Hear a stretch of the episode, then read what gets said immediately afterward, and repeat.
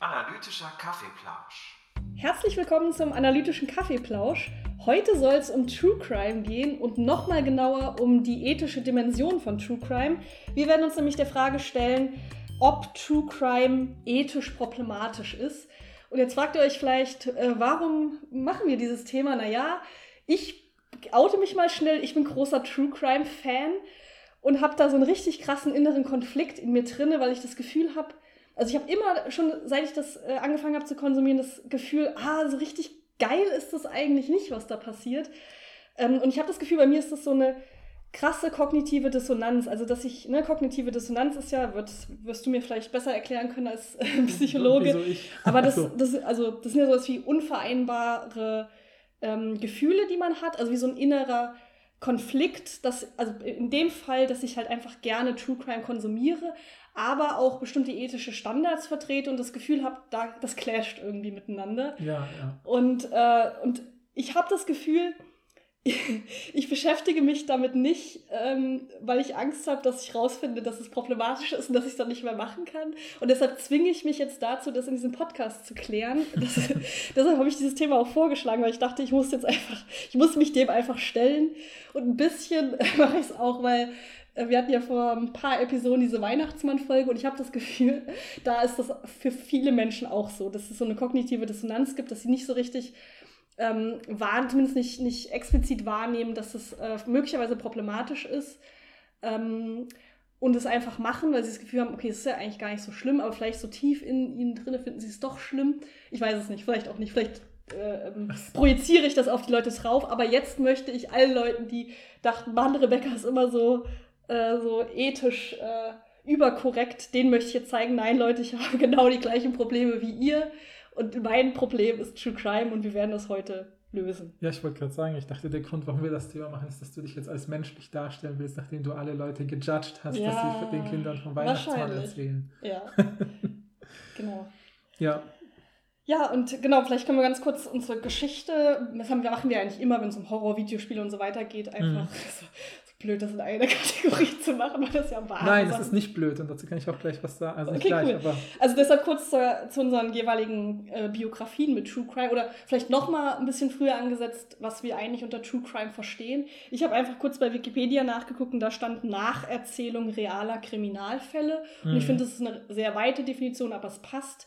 Äh, ich persönlich konsumiere True Crime primär über YouTube und da werde ich dann auch meinen Fokus drauf legen, wenn es gleich so ein bisschen um die Analyse geht. Das heißt, es funktioniert meistens so, dass man sich eben, das sind oft YouTuberinnen, ähm, die dann in einem Video einen realen Kriminalfall nacherzählen. Ähm, genau, das sind oft sehr lange Videos, also keine Ahnung, manchmal mehrere Stunden oder sagen wir mal so 40 bis ein- 40 Minuten bis eine Stunde ist wahrscheinlich so der, äh, der Haupt, die Hauptlänge.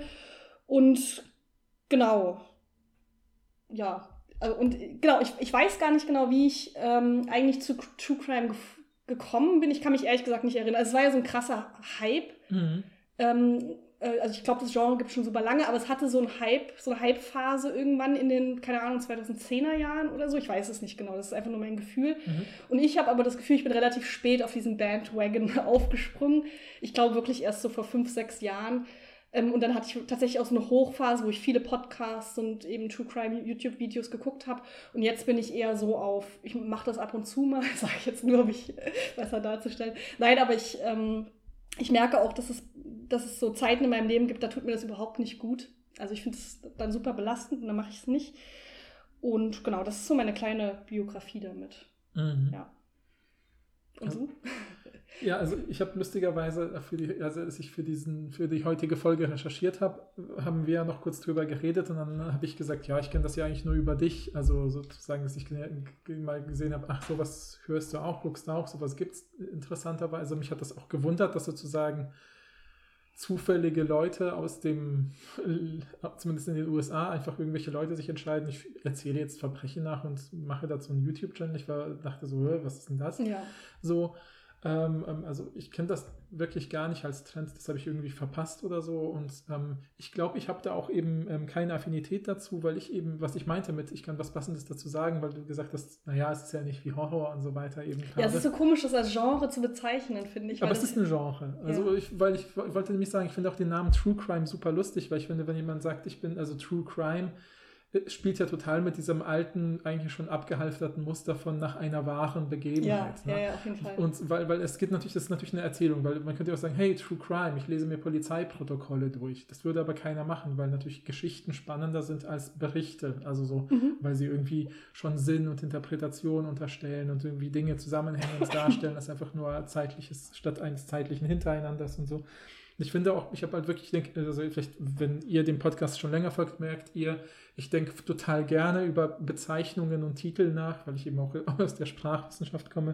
Und ich finde es auch lustig bei True Crime, ähm, dass es eben Crime heißt, weil im Endeffekt habe ich das Gefühl, so von den Sachen, die ich über dich mitkriege und wenn ich auch mal äh, so schaue, was es so gibt, jetzt auch bei meinen Recherchen, ist es halt zu 90 Prozent Mord Mhm. Und zu, davon sind wiederum 90% Serienmord. Also ich mhm. übertreibe jetzt ein bisschen, aber es ist halt dieses, das ist halt, weil das interessant und spannend ist. Und wegen Serienmord wiederum, was mache ich hier eigentlich in diesem Podcast? Warum bin ich hier, wenn ich mich mit True Crime eigentlich nicht auskenne? Naja, ich habe ja, glaube ich, schon ein paar Mal erwähnt in anderen Zusammenhängen, dass ich, mit, ich mich mit, mit meiner Doktorarbeit damit beschäftigt habe, wie die deutschsprachigen äh, Medien und vor allem Zeitungen, so die zentralen Zeitungen in Deutschland, sich mit dem Thema Schulamokläufe beschäftigt haben und auf welche Art sie das sozusagen dargestellt haben und auf welche Art damit natürlich auch so bestimmte Vorsch also Ideen und Lösungsansätze in die Gesellschaft gelangen. Und da habe ich mich eben auch zum Beispiel ganz viel mit so kriminologischer Fachliteratur beschäftigt und äh, da habe ich in dem Kontext auch schon darüber gelesen. So, ich weiß leider nicht mehr, ich habe die Quelle nicht mehr bei meinen Recherchen gefunden. Das war ein amerikanischer Kriminologe, weil da natürlich das Feld super krass irgendwie ja. finanziert und gefördert ist. Und der hat halt auch geschrieben, so dass warum ähm, Menschen sich auch gern mit Verbrechen auseinandersetzen und sowas und hat eben auch geschrieben, so ja, naja, äh, es ist so ein bisschen, wie, lustigerweise, das weiß ich eben bis heute noch, gesagt, das ist so ein bisschen wie bei Horror, dass mhm. es eben so eine der Urängste, also Urgefühle, nämlich Angst auslöst und Angst, selbst wenn es nur fiktiv ausgelöste Angst ist, lässt ja trotzdem sozusagen eine Adrenalinausschüttung mhm. geschehen. Hatten wir auch in unseren Horrorfolgen, ne, die körperlichen Reaktionen, dass selbst wenn die Spieler sagen, die ein Computerspiel spielen, ich hatte gar keine Angst, merkt man trotzdem, ihr Hautwiderstand war, dass die haben leicht geschwitzt, haben ein bisschen frequenter geatmet, frequenteren Herzschlag gehabt. Das ist wie so ein kleines High. ja? ja? Und das ist also, das kann also zu so kleinen Suchtmomenten führen. Das heißt nicht, dass man abhängig davon wird. Also natürlich, also man kann wahrscheinlich von allem abhängig werden, was sowas auslöst. Genau. Aber es hat so einen ganz leichten ne, Thrill oder Reiz und so.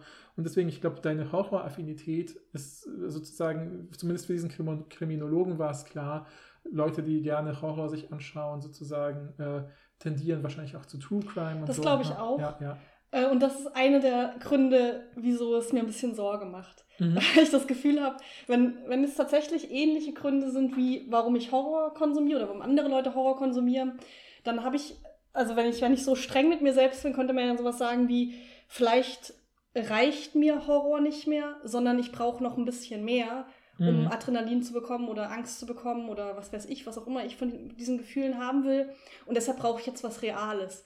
Und genau dann wird, wird es ja so problematisch, wenn man dann das Gefühl hat, ja, okay, aber als was verstehe ich dann True Crime? Naja, als Unterhaltung natürlich. Mhm, mhm, und dann ähm, distanziere ich mich ja so krass davon, dass das aber real ist. Irgendwie auch nicht, weil ich brauche ja den realen Faktor, damit es mich noch mehr gruselt oder noch mehr was mit mir macht. Mhm. Ähm, aber ich entferne mich halt von, von, von solchen Sachen wie, naja, ich gucke das, weil ich äh, aufgeklärt werden will von, äh, über die Fälle. Das ist ja so ein mhm. Punkt, der oft angesprochen wird, was vielleicht gut ist an True Crime. Da rede ich ja nachher nochmal drüber, wenn es um wirklich die Abwägung geht. Aber wenn man das als Grund nimmt, dann ist es ja wirklich eher dieses, ey, ich will jetzt unterhalten werden, ich will so das richtig krasse spüren, was Leuten passiert. Und das ist halt super problematisch, wenn man drüber ja. nachdenkt, dass es halt echte Menschen sind, denen die furchtbarsten Dinge passieren. Ja, und das macht mir Sorge. Und deshalb glaube ich, dass ich das ein bisschen problematisch, also an mir selber finde. Wie gesagt, mhm. Ähm, ich weiß ja nicht, wie das bei anderen Leuten ist, aber ich glaube trotzdem, dass es bei mir ein bisschen anders ist noch als bei Horror, weil ich habe ja vorhin gesagt, ich, es gibt so ähm, Zeiten in meinem Leben, da kann ich keinen True Crime konsumieren, weil mir das ein schlechtes Gefühl gibt. Und das, bei mir ist es genau Und anders. dann konsumierst du wieder Horror. Genau, bei mir ist es nämlich genau andersrum. Ich habe ja in der Horrorfolge gesagt, ich konsumiere primär Horror, wenn ich wirklich in so äh, Phasen der Unsicherheit und Angst bin. Dann konsumiere ich mehr Horror. Und bei Mhm. True Crime ist es genau andersrum. Es gibt mir ein schlechtes Gefühl in solchen Phasen. Ja. Und deshalb weiß ich nicht, ob das anderen Leuten auch so geht oder das nur total Individuelles ist. Aber genau, das ist meine Erfahrung damit. Ja, aber mir ist noch was eingefallen, nämlich mit diesem, ne, äh, dass man das guckt und das hat vor allem Unterhaltungswert. Mir ist nämlich auch in meinen Recherchen noch was begegnet, wo ich dachte, stimmt, ich habe eigentlich schon super früh Kontakt zu True Crime gehabt. Und zwar, ich weiß nicht, ob du das noch. Aktenzeichen XY. Genau, Aktenzeichen XY ungelöst. Ja, ja, Ich- klar. da- diese Da hatte ich immer viel zu viel Angst als Kind. Ja, ja, ja, da warst du wahrscheinlich eben jünger als, als, als ich.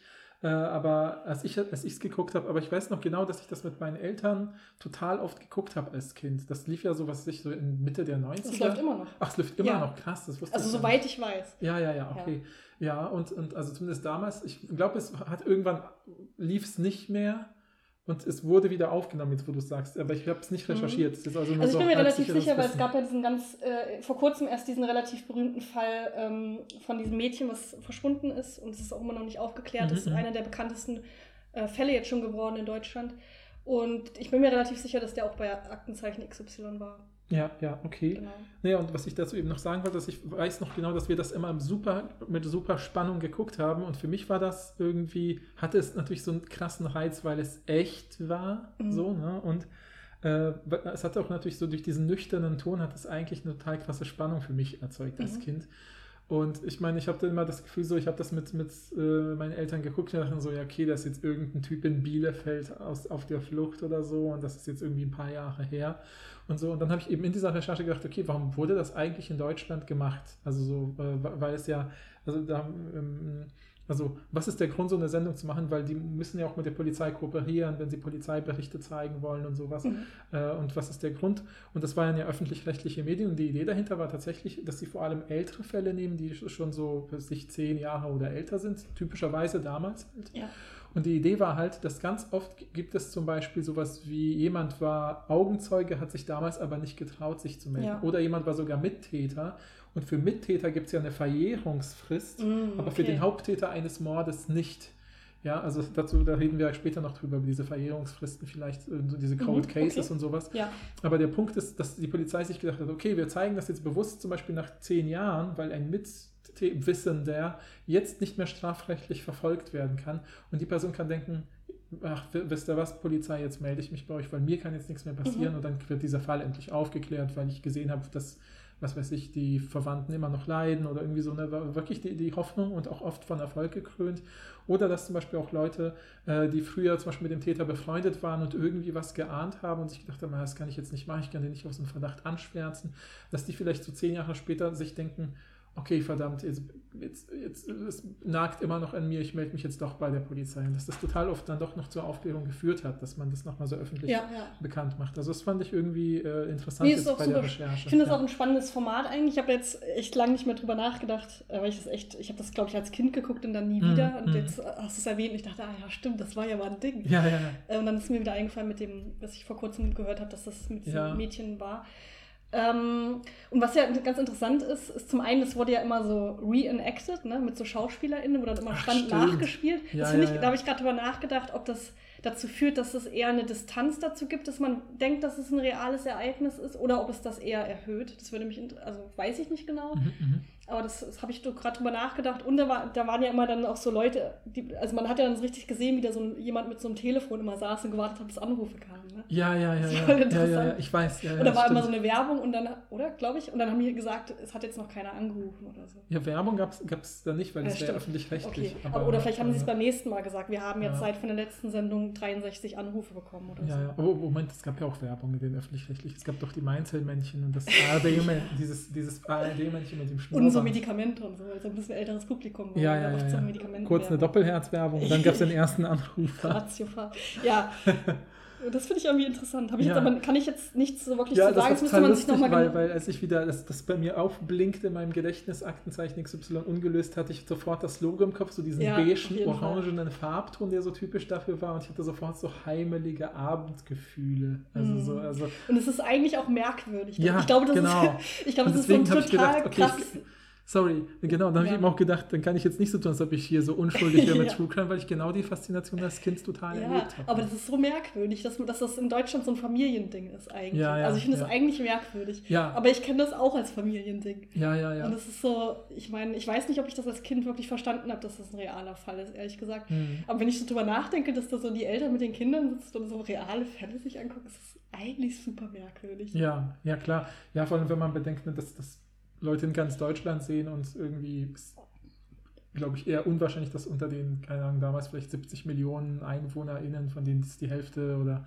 ein Drittel vielleicht guckt, da, da kennen ja vielleicht drei Leute, haben einen Na gut, aber es ist ne? ja wert trotzdem. Ja, ja, klar.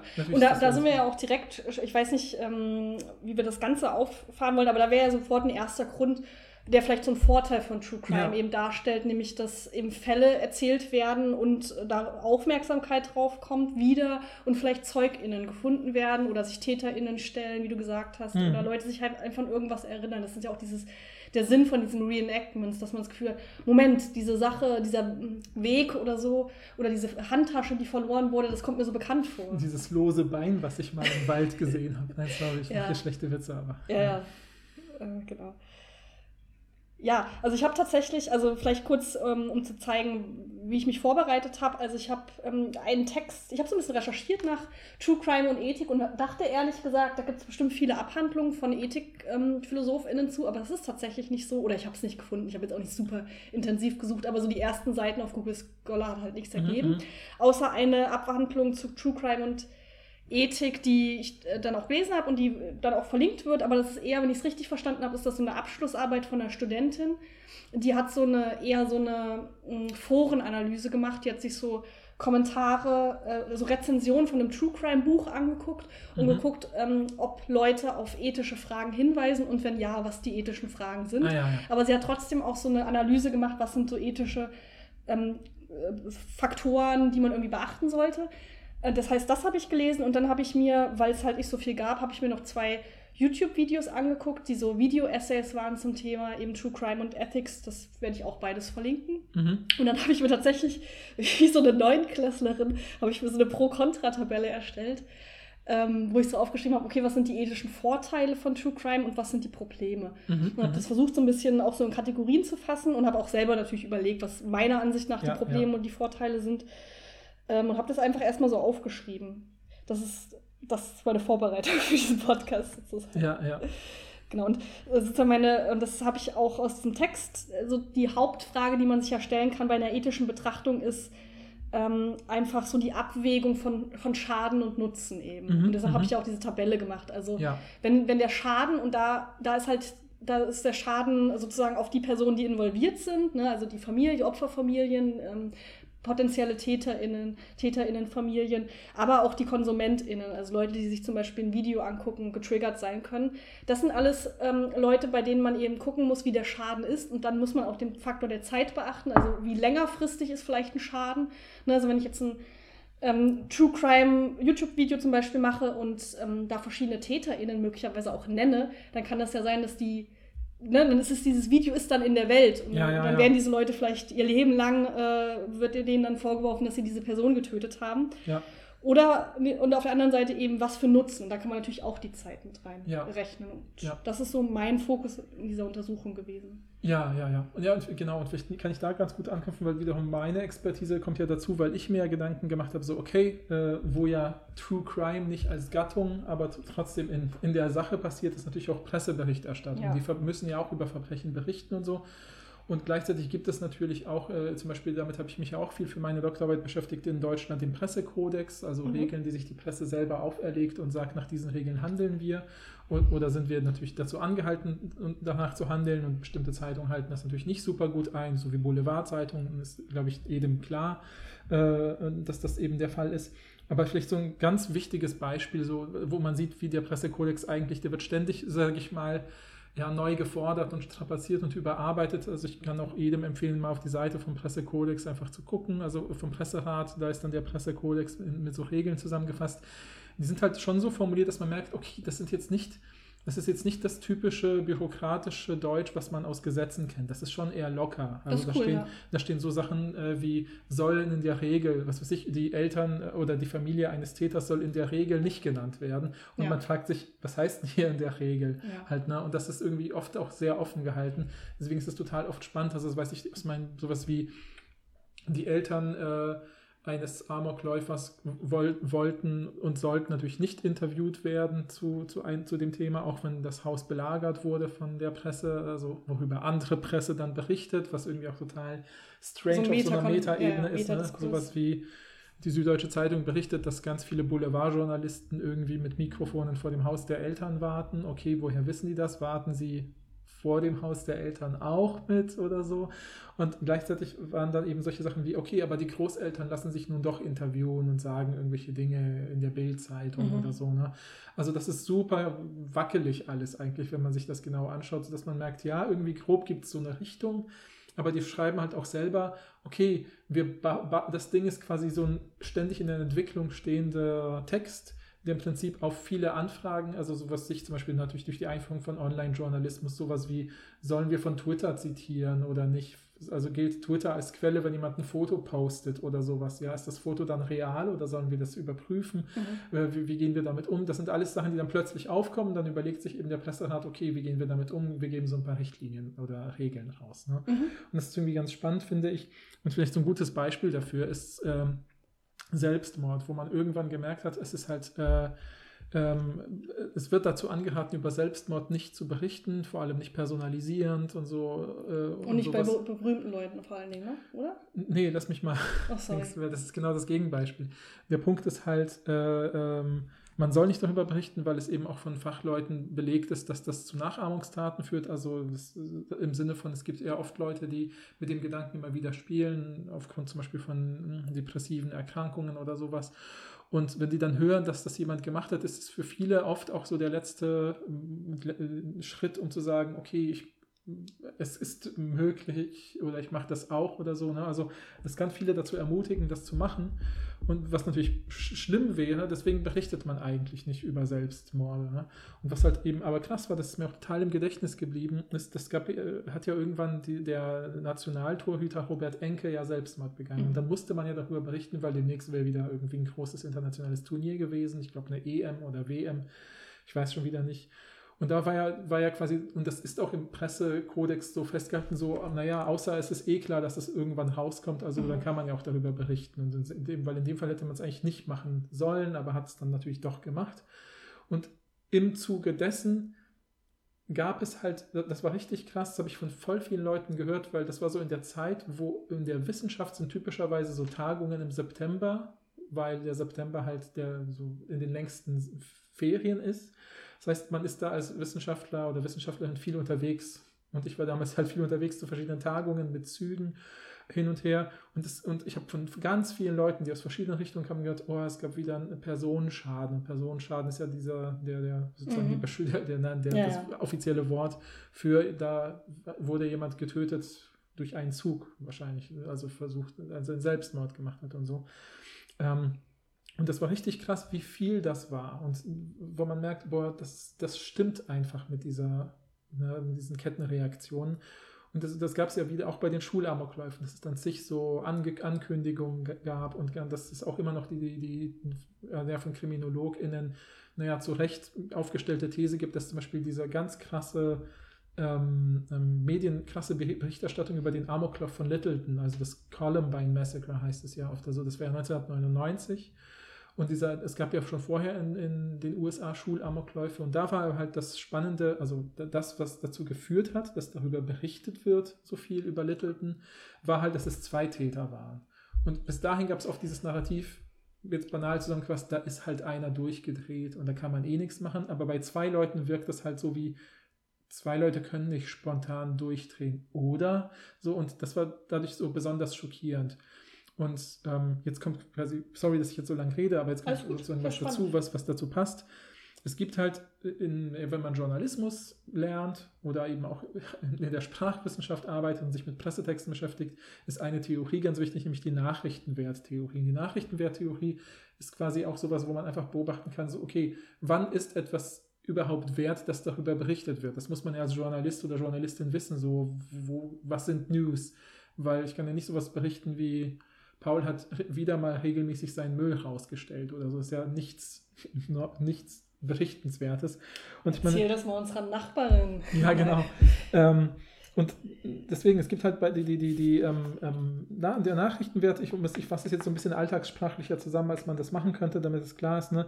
Also ganz wichtig beim Nachrichtenwert ist das etwas, berichtet wird, das kann man sich ja an dem Wort Neuigkeiten oder News ja schon denken, dass es neu und überraschend halt ist äh, oder einen Wiedererkennungswert auch hat. Also Wiedererkennungswert von, wie zum Beispiel einen Serienkiller, da wurde wieder jemand getötet und es ist wieder dieses Muster oder sowas. Ne? Äh, oder banal Wiedererkennungswert auch einfach ähm, Berühmtheiten. So, ja, Boris Becker hat, was weiß ich, äh, ein Kind bekommen. Juhu, ich kenne Boris Becker. Das löst bei mhm. Menschen Glücksgefühle aus, also hat es einen Nachrichtenwert, wenn sie denken, ich habe was wiedererkannt. Ja? Und dann gibt es halt noch so bestimmte Unterkategorien, von ich jetzt nur ein paar nenne. Zum Beispiel, das zum Beispiel, was auf jeden Fall Nachrichtenwert generiert, das ist die Fokussierung auf Einzelpersonen. Also was die Partei Die Grünen macht, ist nicht so interessant wie was macht Annalena Baerbock oder sowas wie. Mhm. Ne?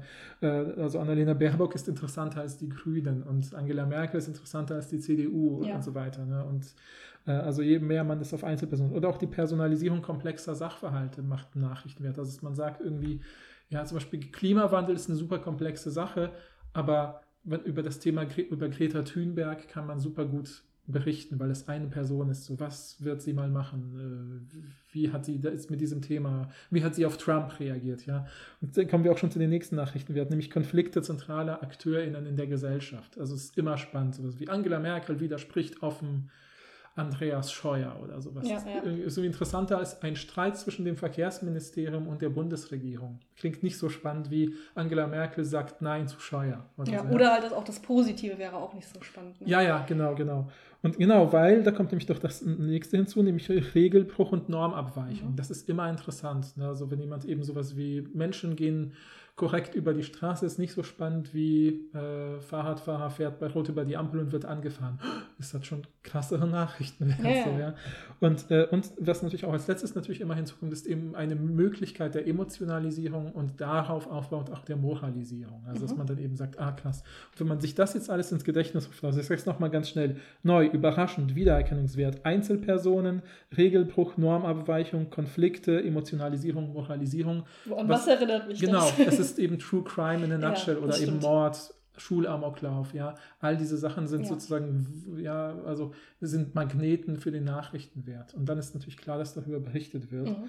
Ähm, ich glaube, dass, äh, und dieser Nachrichtenwerttheorie ist ja nicht dadurch entstanden, dass jemand mal festgelegt hat, äh, so sollten wir das machen, sondern es ist sozusagen im Nachhinein rekonstruiert worden von Journalistenschulen oder äh, Leuten, die gesagt haben, ja, wir folgen da offensichtlich irgendwelchen Regeln dann wollen wir die mal explizieren. Das ist sozusagen so ein bisschen so äh, ja. nach der Tatsache sozusagen äh, rekonstruiert. Ja, genau, das ist ja wie so ein Kreislauf, weil ja trotzdem, ja. dann wird darüber berichtet und das finden die Leute wieder interessant ja, und deshalb wird wieder genau, davon berichtet. Genau. Ja, und das ist, das ist ja, genau wie du gesagt hast, True Crime in a Nutshell und erklärt, warum viele Leute das so interessant finden. Ja, genau. Also kann man super, super gut klar machen. Also zwei Sachen. Also ich finde, das mit dem Pressekodex ist ja super spannend und ich fände es auch cool, so ein bisschen als Schluss dieser ähm, Folge, also dieses, der ist natürlich jetzt noch nicht erreicht, aber wenn wir später den Schluss machen, fände ich es ganz cool. Ich meine, es wird ja am Ende nicht darauf hinauslaufen zu sagen, man sollte True Crime nicht konsumieren oder produzieren, sondern es wird darauf hinauslaufen zu sagen, wie kann man das gut oder ja. ähm, in, in, einem verantwortungsvoll, verantwortungsvoll machen, genau. Ja. Ähm, und dann kann man ja total gut vielleicht solche Kriterien aufstellen, die sich mhm. eben daran orientieren, an dem Pressekodex oder halt Sachen viel, viel klarer machen, als da eher so ein bisschen schwammig formuliert sind. Ja. Genau, und ähm, was ich halt total interessant finde, weil du dich ja vor allen Dingen so auf Zeitungen und so spezialisierst hast in der DIS und jetzt vielleicht auch in der Besprechung, finde ich halt, man hat das Gefühl, bei Zeitungen ist das irgendwie klar, dass die darüber berichten. So. Die, die müssen da irgendwie fast drüber berichten. Hat man so ja. das Gefühl, wenn da ein Mord passiert ist, dann will man das wissen und dann äh, berichtet auch, äh, berichten da auch JournalistInnen drüber. Und die Frage ist aber dann so, wenn man weitergeht, aber warum berichten dann YouTuberInnen darüber? Warum gibt es Mhm. dann Podcasts darüber? Warum gibt es dann Dokumentationen darüber? Ja. Weil diesen ersten Schritt mit, okay, journalistische Arbeit, um jetzt irgendwas zu berichten, was passiert ist, ist ja klar irgendwie. Ja, ja, das steht auch man sogar genauso im Kodex auch. Also, dass so bei der, je nach Schwere des Verbrechens ist es sozusagen nicht nur angebracht, ja. sondern eine Pflicht, darüber Genau. zu berichten. Ja, Und das ist ja total nachvollziehbar. Ja, ja. Aber so dieser Schritt weiter, der ist ja dann noch Mhm. irgendwie nochmal interessant, finde ich. Ja, also total. warum das dann überhaupt der Fall ist. ja. Und nicht, dass ich da eine Antwort drauf hätte, aber das ist ja da, das vielleicht, was True Crime ähm, in dieser eher unterhaltungsbasierten ähm, Richtung, also ne, äh, mit Podcast, Dokumenta Dokumentation ist vielleicht nochmal so ein Mittelding, aber sagen wir mal Podcast und, und YouTube-Videos so unterscheidet von, okay, ich lese mir jetzt aber einen Artikel äh, in der Taz durch über ähm, den Amoklauf oder so. Mhm. Du hast es, ich gucke mir ein YouTube-Video an. Ja, ja. Was natürlich auch unter anderem natürlich stark damit zusammenhängt, dass die Person, die das recherchiert, ja in der Regel eine gewisse Kompetenz hat und es eben auch Standards gibt, nach denen sie sich richtet. Während äh, ich kann, jeder kann ja ein YouTube-Video machen. Klar äh, kann man dann sagen, ja, aber die Personen werden ja nur dann groß geklickt, wenn sie selber irgendwie auch sich dadurch auszeichnen. Hoffentlich, ja, dass sie ja. Kompetenz besitzen. Aber die haben ja in der Regel keine Ausbildung, keine journalistische Ausbildung, denke ich mal. Ähm, und das, das macht es dann schon wieder so ein bisschen, gibt dem Ganzen wieder so einen anderen Drive, finde ich. ja, total. Also ich finde auch, ich finde es auch super spannend, was, äh, äh, dass sich das so entwickeln konnte, weil ich finde, wenn man das sozusagen, so wie du es jetzt sagst, logisch durchdenkt, müsste man ja eigentlich sagen, stimmt, eigentlich reicht es ja, dass das woanders berichtet wird.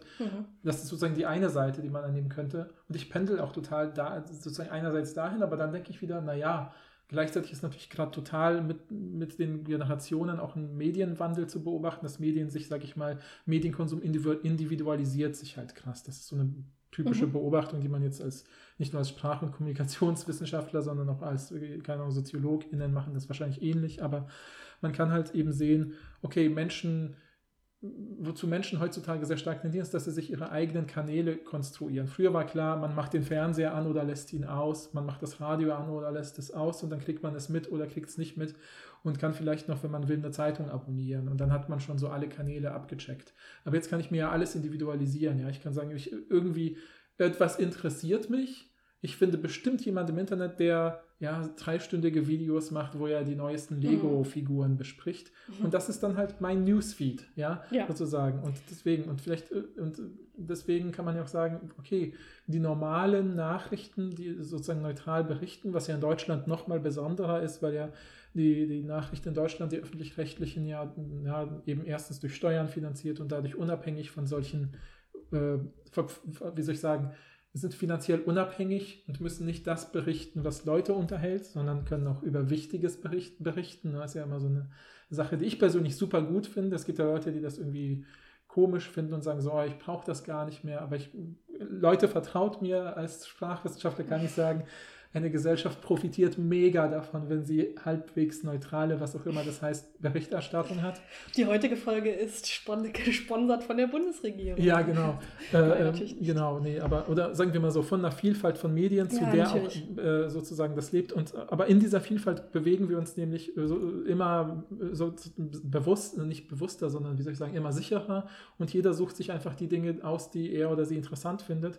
Und dann ist natürlich klar, dass sowas wie True Crime vielleicht eben äh, natürlich so ein, also äh, gerade in Social Media Kontexten oder in neu- neuen Medien Reiz hat, weil man merkt, hey, ich kriege ja ein Update, wenn ein Fall gelöst wurde, ich bleibe dran. Weil Ja. ich habe bei super oft bei diesen Aktenzeichen XY war es das Geilste, wenn jemand gesagt hat, wenn der Moderator, ich weiß noch, dass es Moderator war, der mal gesagt hat, vielleicht erinnern sich einige noch an einen Fall Ja, von ja. vor drei Wochen. Auf jeden Fall. Und dann, äh, wir haben da hin, einen Hinweis gekriegt, der zur Lösung, Ja. wir haben alle fast schon so wie beim Fußball so, yay! ja, weil man das Gefühl hat, man hat selber was, mit, was getan ja, genau, genau. dafür. Und deswegen, ich kann schon diesen Reiz total verstehen. Also wenn dieses, ne, einerseits, hm, warum sollte man, wenn es auch Zeitungen gibt, andererseits verstehe ich total bei dem aktuellen Medienwandel, den wir durchmachen, der natürlich auch mega schwierig zu bewältigen ist. Deswegen muss ja auch in Schulen jetzt stärker Medienkompetenz eingebunden werden, damit Leute eben auch ähm, sehen, dass sie diese Kompetenz haben und entwickeln müssen.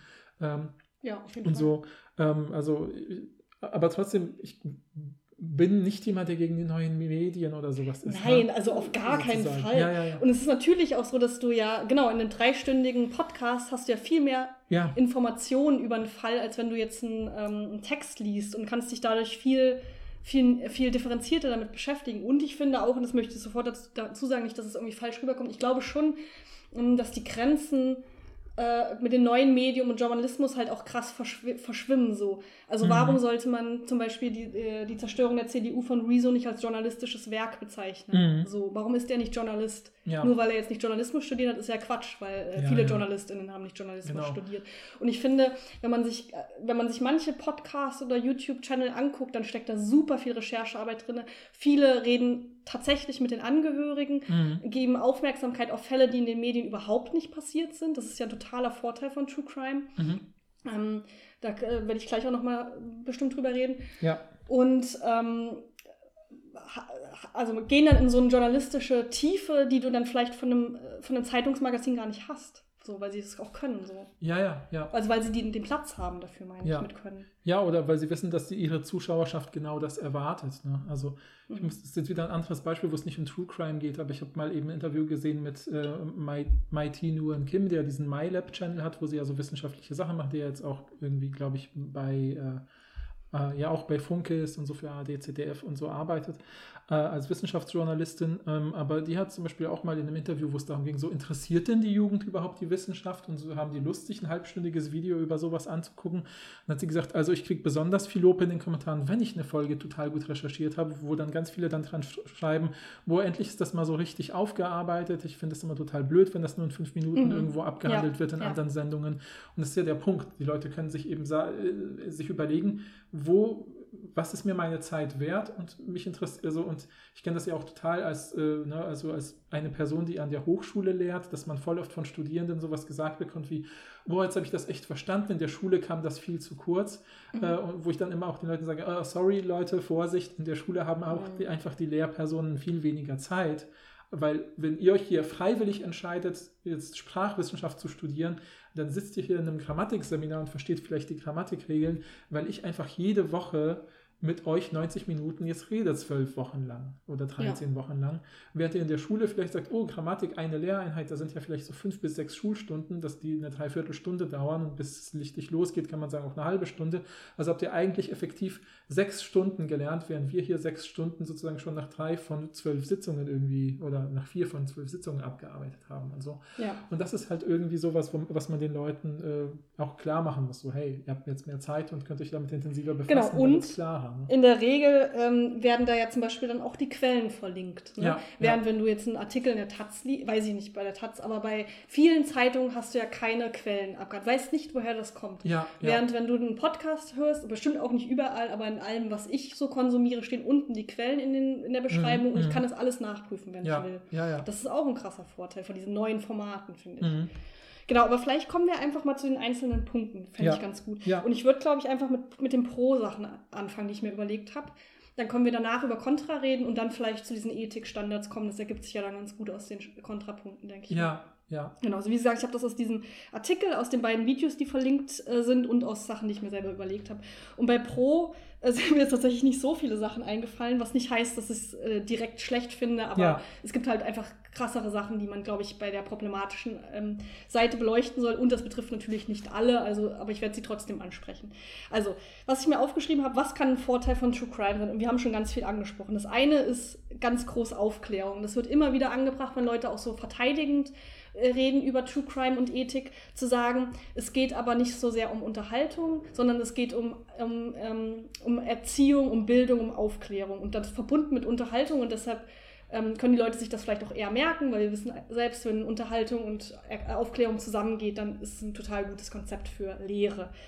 Ähm, das heißt, worüber werde ich aufgeklärt? Naja, über konkrete Verbrechen natürlich, aber auch über sowas wie Gefahren. Ne? Wenn ich jetzt mitkriege, dass ähm, zum Beispiel ein Teenager oder Teenagerin gegroomt wurde, also von einer älteren Person zum Beispiel aus dem Internet, die sich ausgegeben hat als gleichaltrige Person, eingeladen wurde zu einem Date und dann ist es aber eine ähm, erwachsene, erwachsene Person. Ja, das nennt man Grooming. Ne? Das nennt man Grooming, genau. genau. Ja, ja. Ähm, genau, und da, darüber kann man ja einfach aufgeklärt werden, dass das passiert, dass es eine Gefahr ist, äh, über die man sich bewusst werden muss. Das ist vielleicht eine Sache, mhm, da mhm. denken wir drüber, ja, das weiß doch jeder, jeder. Aber es gibt ja auch Also erstens gibt es Leute, die wissen das vielleicht nicht, gerade vielleicht eine jüngere Zielgruppe. Und zum Ja. Zweiten gibt es halt auch andere Sachen, wo man sich vielleicht nicht bewusst ist, dass das gefährlich ist. Zum Beispiel wusste ich nicht, dass Sex-Trafficking so ein krasses Ding ist. Also dass Leute regelmäßig entführt werden und in den äh, Sexhandel äh, gezwungen werden. Ich wusste Okay. nicht, dass das so oft passiert. Das passiert sehr, sehr oft. Ich wollte es nicht wissen, aber es ist so. Okay. Ich bin mir dieser Gefahr jetzt bewusst und ich weiß auch vielleicht so ein paar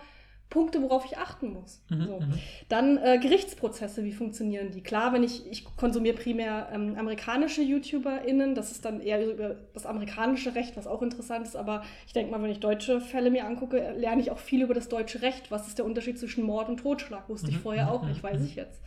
Ähm, was gibt es so für Rechtslagen und so? Das sind ja alles Sachen, oder vielleicht auch, wenn du, ich meine, das ist, muss man sofort problematisch sehen, aber sowas wie bestimmte ähm, psychologische ähm, so Phänomene, sowas wie der Bystander-Effekt oder dass sich ZeugInnen vielleicht an Sachen falsch erinnern, solche Mhm, Sachen mhm, mhm. ähm, wird da vielleicht auch aufgeklärt. Und das ist schon ein großer Punkt, den man auch sehen muss, finde ich. Ja, ja. Genau, das ist so mein, mein erster äh, großer Punkt. Ja, total. Also ich vielleicht n- eine Kleinigkeit, die ich dazu ergänzen kann, ich, das fand ich ja eben spannend, dass wir darüber geredet haben bei der Planung. Es war eben für mich die Frage, äh, auch gerade mit der, ähm, also wie, wie funktioniert das Rechtssystem, dass man ja auch total, also ich finde das auch oft super interessant. Also das finde ich mit, das äh, fand ich auch mit das Interessanteste an meiner Doktorarbeit oft zu sehen, so wie entstehen denn solche rechtlichen Konsequenzen oder so bei, bei solchen Taten. Ne, also, ähm, aber auch in Bezug auf den Pressekodex, dass man zum Beispiel, also es gibt ja im Pressekodex zum Beispiel die Regel, dass man, äh, also an, man soll ja eigentlich, wenn der Täter zum Beispiel noch nicht gefasst wurde, äh, über ihn berichten und über die Vermutungen der Polizei, wie die Person aussehen könnte, in welche Richtung sie geflüchtet sein könnte und sowas, um sie zu äh, fassen. Aber man, man kann aber auch den Täter schützen, wenn man zum Beispiel, äh, wenn es naheliegend ist, anzunehmen, dass der Täter äh, zum Beispiel irgendwie aus, ähm, wie soll ich sagen, geistiger, nicht, also geistig nicht vollkommen zurechnungsfähig ist oder war während der Tat und um die Person dann zu schützen, weil sie vielleicht was gemacht hat, was ja krass ist und wofür sie in der Gesellschaft vielleicht geächtet sozusagen würde. Aber das war ja nur aus diesem komischen Moment, weil sie vielleicht zum Beispiel Drogen genommen hatte oder so. Und eigentlich ist klar, Drogen nehmen auch ein Verbrechen und auch die Schuld dieser Person. Aber dass sie dann zum Beispiel was Krasses gemacht hat, was weiß ich, nackt durch den, über die Kirmes gelaufen oder so, äh, da sollte man auf die Person halt, die Person schützen, damit sie nicht nachher immer die Person ist, die nackt über die Kirmes gelaufen ist. Ich habe jetzt ein bewusst Ja, ein ja. harmloses Beispiel Ja, ja, gemacht. klar. Ähm, da ist aber eben spannend, zum Beispiel bei Schulamokläufen gewesen, dass man ja ganz am Anfang gefragt hat, dass die Täter ja oft in so einer Art Rauschzustand sind, wird ja oft in der Fachliteratur gesagt bei Schulamokläufen, dass man dann ganz am Anfang nicht wusste, können wir jetzt über den Täter berichten oder nicht und so. Das ist ja auch total spannend dann gewesen. Ne? Also wie berichtet man, publiziert man den Namen oder nicht? Da sind dann verschiedene Zeitungen, verschiedene Wege mit verschiedenen Ja. Begründungen gegangen. Genau. Das fand ich schon ganz Da sollten wir spannend. auf jeden Fall nochmal drüber reden, eher wenn es so die Kontrapunkte gibt, weil sowas Ja. wie ähm, Privatsphäre, Datenschutz ist ja ein großer, so eher eine Gefahr ja, von ja, True ja, Crime. total. Und der zweite Pro ähm, Grund, und das ist auch so, ein, so, eine, so, eine, so ein Ballungsbegriff von verschiedenen kleinen Gründen, habe ich mal positive Effekte gemeint und äh, genannt. Und damit meine ich halt eben Sachen, die wir auch schon angesprochen haben bei äh, Aktenzeichen XY, dass es halt tatsächlich Aufmerksamkeit auf Fälle äh, legt und dazu führen kann, dass sie eben gelöst werden. Und da gibt es halt auch ein, also viele Belege für, auch vom Podcast und, und YouTube-Videos. In diesem Text, den ich gelesen habe und der auch in der Beschreibung verlinkt ist, gab es auch eine Aufzählung von verschiedenen Sachen. Also Prozessen, die wieder neu aufgenommen wurden, zum Beispiel tatsächlich eine Person, die offensichtlich von der Todesstrafe bewahrt wurde, weil Mhm, neue mhm. Informationen rausgekommen wurden, äh, sind durch einen Podcast, glaube ich. Ähm, das heißt, es kann halt auch eine Aufmerksamkeit auf falsch behandelte Fälle oder falsch dargestellt oder ungünstig dargestellte oder Porträtierung von, von Fällen oder von Opfern oder Familien oder potenzielle TäterInnen lenken. Ja, also gerade, das das will ich ganz kurz ergänzen, weil gerade in der heutigen Zeit, wo man total merkt, wie oft es so solche ähm, unbegründeten Vorurteile gibt bei der Ja. Beschreibung von, von TäterInnen, was sich in, äh, wie heißt es, also ähm, die Phantomzeichnungen, Ja. was weiß ich, ne, dass man natürlich da irgendwelche rassistischen Klischees hineininterpretiert Ja, und ja, so ja. Kram. Also gerade vor dem Hintergrund, dass da jetzt die Aufmerksamkeit für solche Sachen stärker geworden ist, macht es natürlich total Sinn, nochmal alte Fälle aufzurollen und da zu sehen, oh Moment, da ist vielleicht was schiefgelaufen oder so. Und äh, Genau, durch eine fa kleine Falschannahme ist am Ende eine große Falschbeurteilung eines Falls entstanden. Genau, und es gibt ja zum Beispiel auch einzelne äh, True Crime Channel, die bewusst zum Beispiel Fälle eben darstellen, die wenig Aufmerksamkeit bekommen haben, weil wir wissen alle, welche Fälle ziehen am meisten, naja, wenn das Opfer äh, weiblich weiß ist Mhm, und mhm, mhm. konventionell schön. Und ähm, die anderen Fälle bekommen halt wenig Aufmerksamkeit, gerade wenn es eben um Minderheiten geht. Und ähm, da kann das eben ein total positiver Effekt sein, dass Leute, die dann eben nicht diesen, diesen Druck haben, irgendwie, dass die Auflage stimmt, dann diese Fälle beachten können. Was natürlich, man muss natürlich gleichzeitig sagen, okay, aber diese Videos werden auch weniger geklickt und das sieht man total. Also ich finde es Mhm, mhm. total krass, wenn man sich die Klickzahlen anguckt von einem Video, wo es um eben eine äh, weiße Frau geht oder vor allen Mhm. Dingen auch ähm, weiße Kinder, äh, weibliche Kinder, die irgendwie entführt wurden zum Beispiel, versus eben People of Color. Ja, Das ja. ist schon krass und da, da sollte man sich, finde ich, als True Crime-Konsumentin auch drüber Gedanken machen, ob man irgendwie in diese in diese ähm, die, in dieses Bild irgendwie mit reingeht, dass man solche Videos dann nicht anklickt und was das eigentlich über einen selbst aussagt. Aber positiv formuliert können diese, diese neuen Medien eben die Aufmerksamkeit darauf lenken. Das ist ja erstmal richtig cool. Ja, also ich muss grad, musste, sorry, dass ich gerade jetzt so lachen muss, also weil ich musste gerade total dran denken, wir haben ja schon in anderen Folgen irgendwie drüber geredet, zum Beispiel in der Serienempfehlungsfolge irgendwie, äh, habe ich erzählt, dass wir so Fans von Twin Peaks sind und ich fand das schon, finde es immer noch super genial von David Lynch einfach zu sagen, so das Mordopfer in Twin Peaks am Anfang, mit dem alles anfängt, ist halt Laura Palmer, die Prom Queen, also die Ballkönigin von Twin Peaks, die irgendwie blond und hübsch ist und aber gleichzeitig dunkle Geheimnisse hat. Das ist so das optimale Ja, optimal. Verbrechensopfer, um Leute zu faszinieren. Ja, voll. Also Millionen Klicks im Grunde. Ja, genau. Genau, und ähm, was ja auch häufiger passiert, ist eben, dass zum Beispiel äh, Petitionen oder sowas verlinkt werden unter so Videos oder Podcasts oder eben gestartet werden dadurch, dass man die unterschreiben kann, damit, das, damit zum Beispiel ein Fall neu aufgerollt wird oder so. Also, dass so und so viele Unterschriften äh, gesammelt werden können, damit der, was weiß ich, Governor diesen Fall wieder Mhm, aufnimmt. Ich mhm. weiß nicht, welche Personen dafür zuständig sind in Amerika. ja, ja. Also das ist ein, also da haben natürlich vielleicht diese Leute auch super viel Macht. Ja. Also im positiven Sinne. Das, zu, und das, das schaffst du ja nicht, wenn du jetzt, wenn du dich jetzt, klar kannst du versuchen, dich als angehörige Person irgendwie an irgendwelche Medien oder Zeitungen zu wenden, aber es ist wahrscheinlich einfacher, sich an CreatorInnen zu wenden, die total oft äh, haben die so richtiges ähm, so Case-Forms, die man ausfüllen kann, um vorzuschlagen, Ja, dass ja. der Fall behandelt wird und wo man extra dann so auswählen kann, okay, ich bin jetzt eine, auch eine angehörige Person oder so. Ja, ja. Und ähm, diese Personen können eben dann auch zu Wort kommen, wenn sie vielleicht nicht die Chance haben oder Angst haben, vielleicht auch falsch dargestellt zu werden, können sie halt wirklich in dem Video zu Wort kommen. Das, da gibt es ja CreatorInnen, die da viel Aufmerksamkeit drauf legen, eben, dass diese Angehörigen eben einfach auch eingeblendet werden, während sie die Geschichte ja, erzählen. ja. Dass man die wirklich zu Wort kommen lässt. Ich finde das immer so witzig, ich habe das irgendwo letztens bei Social Media gesehen, dass jemand, weil es gibt ja immer diesen Satz zu sagen, ich gebe jetzt denen, die keine Stimme haben, eine Stimme und dann spricht man aber selber und gibt Mhm, den Leuten mhm. nicht wirklich eine Stimme und weil während man selber redet, gibt man den Leuten per se nicht eine Stimme. Äh, und da musste ich irgendwie dran denken, äh, weil man kann den Leuten ja wirklich, also ernsthaft eine Stimme Ja, ja, geben. auf jeden Fall. Ich mein, ja. ne, als angehörige Person. Ja. Und das finde ich, kann schon, ähm, da habe ich drüber nachgedacht, das kann vielleicht schon so ein erster Hinweis auch sein, worauf ich achten kann, wenn ich True Crime produziere, ist, ähm, also ich meine, nicht, dass man hat ja nicht immer die, die Möglichkeit, irgendwie mit den Angehörigen in Kontakt zu treten, aber wenn man die Möglichkeit hat, ne, es gibt ja dann so Social Media Seiten, sollte man das vielleicht tun.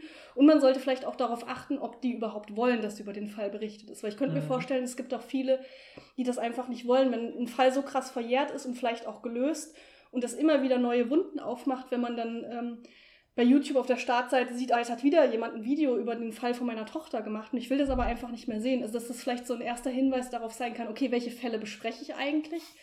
Oder ber- worüber berichte ich eigentlich? Naja, vielleicht genau die Fälle, wo die Angehörigen sagen, sie wollen, dass mehr Aufmerksamkeit Mhm, auf den mhm. Fall kommt. Ich dachte, das Ja, wäre vielleicht so ein erstes Ding, Ja, was man auf sagen jeden kann. Fall. Und ich meine, auch für Leute, die das konsumieren, ne, dass man vielleicht eben, man kriegt ja so ein Gefühl für die Leute, die man äh, konsumiert und sieht, okay, bemühen die sich wirklich darum, dass die Leute daran beteiligt sind und für sich sprechen oder nicht. Ne? Genau, ja. Ich meine, man muss natürlich sofort sagen, das haben auch eher die Größeren, haben natürlich dann die Reichweite und auch eher mit den Leuten in Kontakt zu treten, als jetzt so kleine. Ja, ja, ja. Aber weiß ich natürlich nicht, wie, wie bereit dann Angehörige sind Mhm. überhaupt. Aber genau, und gerade wenn die Angehörigen eben nicht das auch gesagt haben, dass sie Aufmerksamkeit drauf legen wollen, ist halt auch immer die Frage, und da kommen wir vielleicht schon langsam zum Kontrabereich, sollte man überhaupt zum Beispiel die Namen nennen? Mhm. Also ist das überhaupt okay zu sagen, wie die Leute heißen? Also ja, auch die Opfer, ja. jetzt nicht nur die TäterInnen, sondern ähm, wenn, wenn ich jetzt nicht gar nicht weiß, ob die Person überhaupt will, dass ich einen Fall über den, ähm, die Familientragödie mache, sollte man dann vielleicht wenigstens nicht den Namen nennen und wenigstens nicht die Fotos zeigen. Mhm, mhm. da hast du natürlich sofort wieder, wahrscheinlich wird es dann wenig geklickt, wenn da keine Fotos drin sind. Ist ja, ja klar. klar.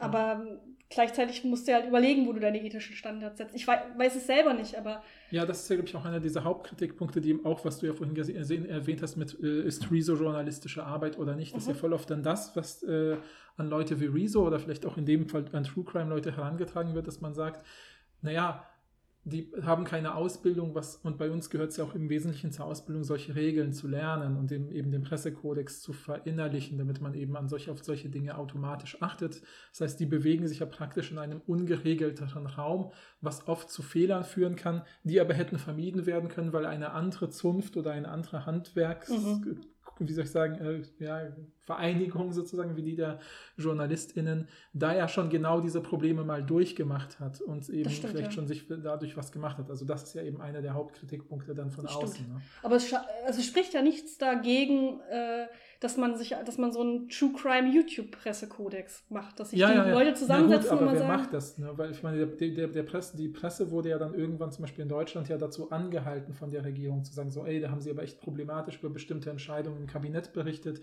wollen sie das nicht mal irgendwie kodifizieren? Und dann entsteht eben der Pressekodex mhm. und dann wird er immer wieder aktualisiert aufgrund von bestimmten Fällen, wo die Presse wieder was gemacht hat, wo, wo die Öffentlichkeit zu Recht sagt, boah, das geht aber nicht, wir erwarten Besseres von unserer mhm. Presse mhm. sozusagen. Ja, ich meine, man kann natürlich eine eigen, äh, also eigene Standards und eine eigene Verantwortlichkeit aufbauen, aber man könnte sich auch mit mehreren Instanzen zusammentun. Also was ich ganz interessant finde, mir wurde ich habe dieses Video noch nicht komplett geguckt, aber mir wurde ein ähm, Video vorgeschlagen von Kendall Ray. Das ist so eine der größten YouTuberinnen im True Crime-Bereich, die halt auch viel ähm, mit Angehörigen arbeitet. Und die hat vor kurzem ein Video gemacht, wo so fünf Angehörige dabei waren, die schon in ihren Videos waren, in verschiedenen Fällen waren das, die so eine, ähm, weiß ich nicht, Skype-Konferenz gemacht haben und sie hat halt so ein bisschen darüber geredet, was wünschen sich eigentlich die Angehörigen von der True Crime Community. Mhm, und ich dachte, mhm. das geht irgendwie in auch so, in so eine Richtung, zu gucken, was für ethische Standards es gibt. Ja. Also weil da waren einfach Punkte dabei wie, ey, äh, ich, ich war halt in diesem Video und ich krieg mega oft halt super unsensible Fragen auf Social Media jetzt geschickt deswegen. Mhm. Also ich, ich habe den Fall von meinem, weiß ich nicht, toten Angehörigen vorgestellt und jetzt äh, meint äh, äh, Coconut Head 72 mir jetzt zu sagen, er wüsste, wer der Täter ist und mir jetzt eine ganz lange Liste mit Fragen zu schicken, die ich doch bitte beantworte, damit seine Theorie gestärkt wird. Ne? Mhm. Wo man sich mhm. denkt, ja, das ist jetzt nicht die, die richtige eine gute Idee, ja, vielleicht, ja. das zu tun. Und aber ich, das ist ja eigentlich eine coole Idee, finde ich, so als Ausgangspunkt zu gucken, okay, man kann sich mit Angehörigen zusammentun, eben mit Opfern, vielleicht auch mit, mit äh, Angehörigen der TäterInnen, mit äh, Leuten, die sich vielleicht eher so im ethischen oder im presseethischen Bereich auskennen und eben mit den CreatorInnen und auch mit der Community und so ein bisschen zusammen das zu machen. Das fände ich super spannend. Ja, total. Auf jeden Fall. Ja. Vielleicht noch sorry, ich habe jetzt den Punkt verpasst, wo ich daran gut anknüpfen könnte, aber du hast ja vorhin auch eben bei diesem Pro-Punkt über diese Aufklärung von Fällen gesprochen. Ja. Und ich will kurz hier nur eine kleine Fußnote machen äh, und dann will ich deine Liste nicht unterbrechen, weil wir immer noch bei Pro Punkt 2 sind von 3 sozusagen. Nee, nee, ich habe nur zwei Punkte. Ach so, ah.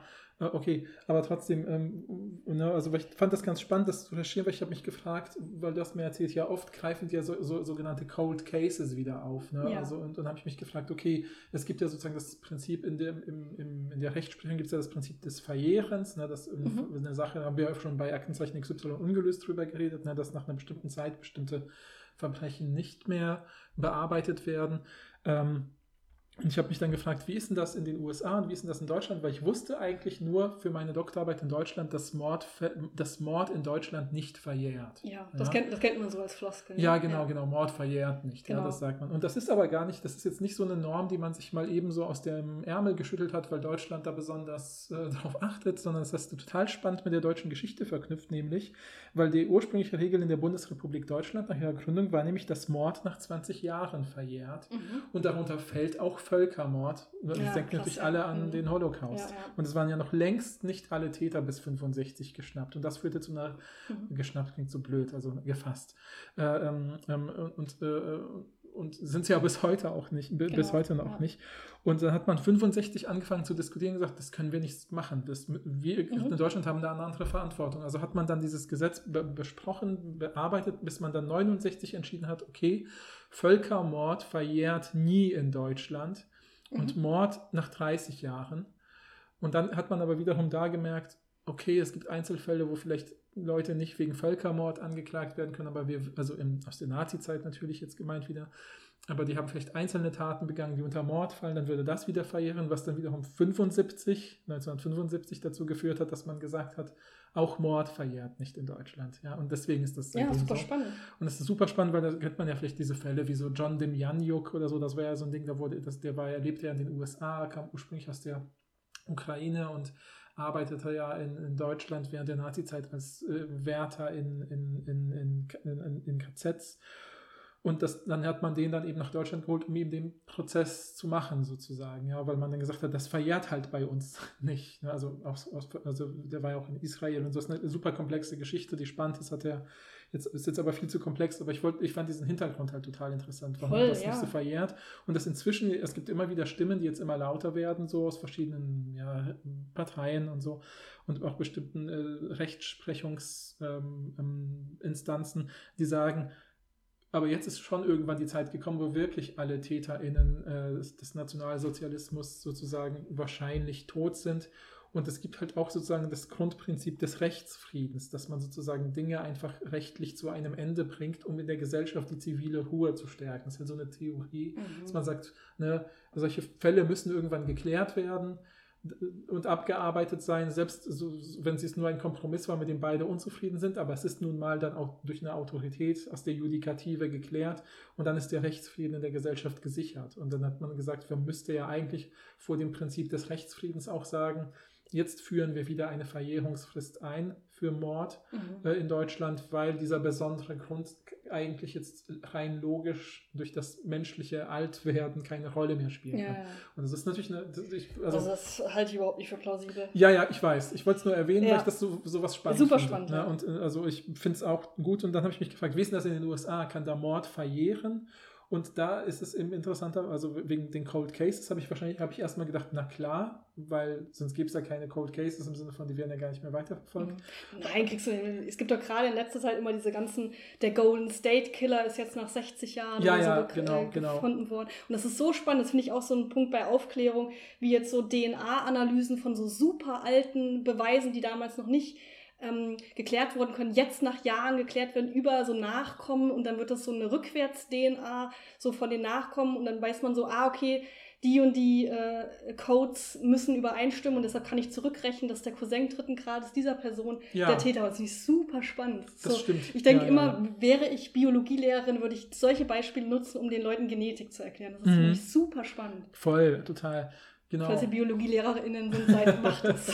Ja, und genau, dann, das, und ich will noch ganz kurz die USA-Verjährungssache erzählen, weil ich die ja eben auch schon tun. Okay, Mord verjährt auch in den USA nicht, aber es gibt sozusagen, man kennt ja irgendwie diese, diese ganzen Finessen des amerikanischen Rechtssystems, die immer sich in diesen Figuren manifestieren in Filmen und Serien, die so geschickte Anwälte sind, die wissen, da gibt es diese Sonder Ja. Sonderregel, im Fall von 65 gilt aber das und das. So ähnlich ist es auch in den USA. Das ist nämlich, es gibt nämlich diese, diese ganzen, in der Verfassung gibt es ja diese ganzen Amendments, also sozusagen Zusatzabsätze.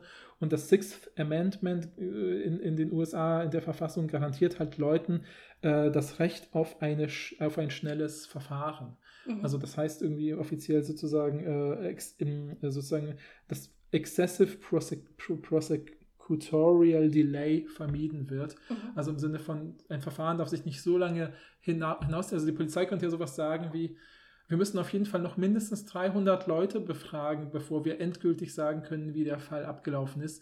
In der Hoffnung, dass zum Beispiel jemand, der ein wichtiges Alibi liefert, bis dahin stirbt oder so, bis das Mhm. Verfahren abläuft. Also um solchen Missbrauch zu vermeiden, sagt, und um natürlich, und das hat auch wieder was mit diesem Prinzip des, äh, des äh, zivilen Grundfriedens und des Recht, der Rechts äh, Ruhe zu tun und so, dass man sagt, nee, wir wollen den Leuten ein möglichst schnelles Verfahren garantieren, dass, weil ich meine, jeder von uns kann sich vorstellen, wenn ich in ein Verfahren, in ein Gerichtsverfahren gerate, möchte ich bitte nicht, dass es sich sechs Jahre hinzieht und ich diese sechs Jahre meines Lebens immer in dieser Sorge schwebe, wie ist denn das? Also natürlich, wenn es um Mord geht, hat man wahrscheinlich auch andere Probleme, aber wenn es um was sich kleinere Delikte geht, wie wie schlimm war jetzt meine Steuerhinterziehung? Muss ich ins Gefängnis oder nicht? Ja, oder muss ich eine Strafe zahlen, die mein Leben bestimmt oder nicht? Und da, da, hat man dann das Recht in den USA zu sagen, ich möchte ein schnelles Verfahren. Das soll möglichst schnell beendet sein. Deswegen werden ja verläuft einfach sowas wie, alles klar, der Richter hat ein Datum festgelegt, bis dahin haben wir Zeit. Das kennt man ja aus so amerikanischen Gerichtsfilmen, dass die Leute sagen, okay, wir haben nur noch zwei Wochen bis zum Verfahren. Was könnten wir noch für Berichte nehmen? Wen könnten wir noch in den Zeugenstand rufen? Weil man versucht, ja. so den besten Fall zu bauen in dieser Zeit. Ähm, und vor dem Hintergrund, dass dieses schnelle Verfahren ist, werden eben Fälle oft zu schnell als abgeschlossen erklärt. Und das führt genau zu diesen True Crime Sachen, die du erzählt hast, mhm. dass man sagt, vielleicht war es zu schnell und wir haben Dinge übersehen, die eigentlich wesentlich sind, die so ein bisschen negiert worden sind oder die genau. an die Seite geschoben worden sind. Und das führt dann eben dazu, dass das in den USA so spannend ist. Also das fand ich eben irgendwie cool. Ja, also voll. wie kommt eben dieses, dieses Ding und äh, noch eine andere Sache, sorry, das ist eine Kleinigkeit, die, die wir, über die wir mal geredet haben, so, dass ich mich gewundert habe, als ich mal mit dir so passiv mitgehört habe bei so einem äh, True Crime Podcast, war, Warum dürfen die denn die ganze Zeit diese Notrufe einspielen? Sind die nicht irgendwie Datenschutz? Ja, da würde ich aber auch gerne gleich nochmal drüber reden. Ah ja, reden. gut, dann reden wir nachher das, drüber. Wir, ja. ja also lass uns doch mal zu Contra übergehen. Wir haben jetzt ja. pro äh, große Punkte Aufklärung und positive Effekte und Angehörige ja. können zur äh, Aufmerksamkeit bekommen. Ja, ja. So, jetzt kommen wir zu den Kontrapunkten. Also alle möglichen Sachen, die ethisch problematisch sind. Und ich möchte natürlich sofort dazu sagen, das betrifft nicht immer alle Leute und nicht immer alle Formate, aber das Klar. sind einfach Sachen, die mir so aufgefallen sind und die ich in diesen Quellen eben gefunden habe. Und ich habe das ein bisschen aufgeteilt in vier Punkte. Das hört sich jetzt an, als ob ich jetzt direkt negativ eingestellt bin, aber es ist natürlich klar, wenn man die Frage stellt, ist es ethisch problematisch, dann fallen einem mehr Punkte für Kontra ein. Aber die Frage ist ja trotzdem, wie, ist, wie fällt die Waage aus? Ja, es wird nicht gezählt, ja sondern gewichtet. Genau.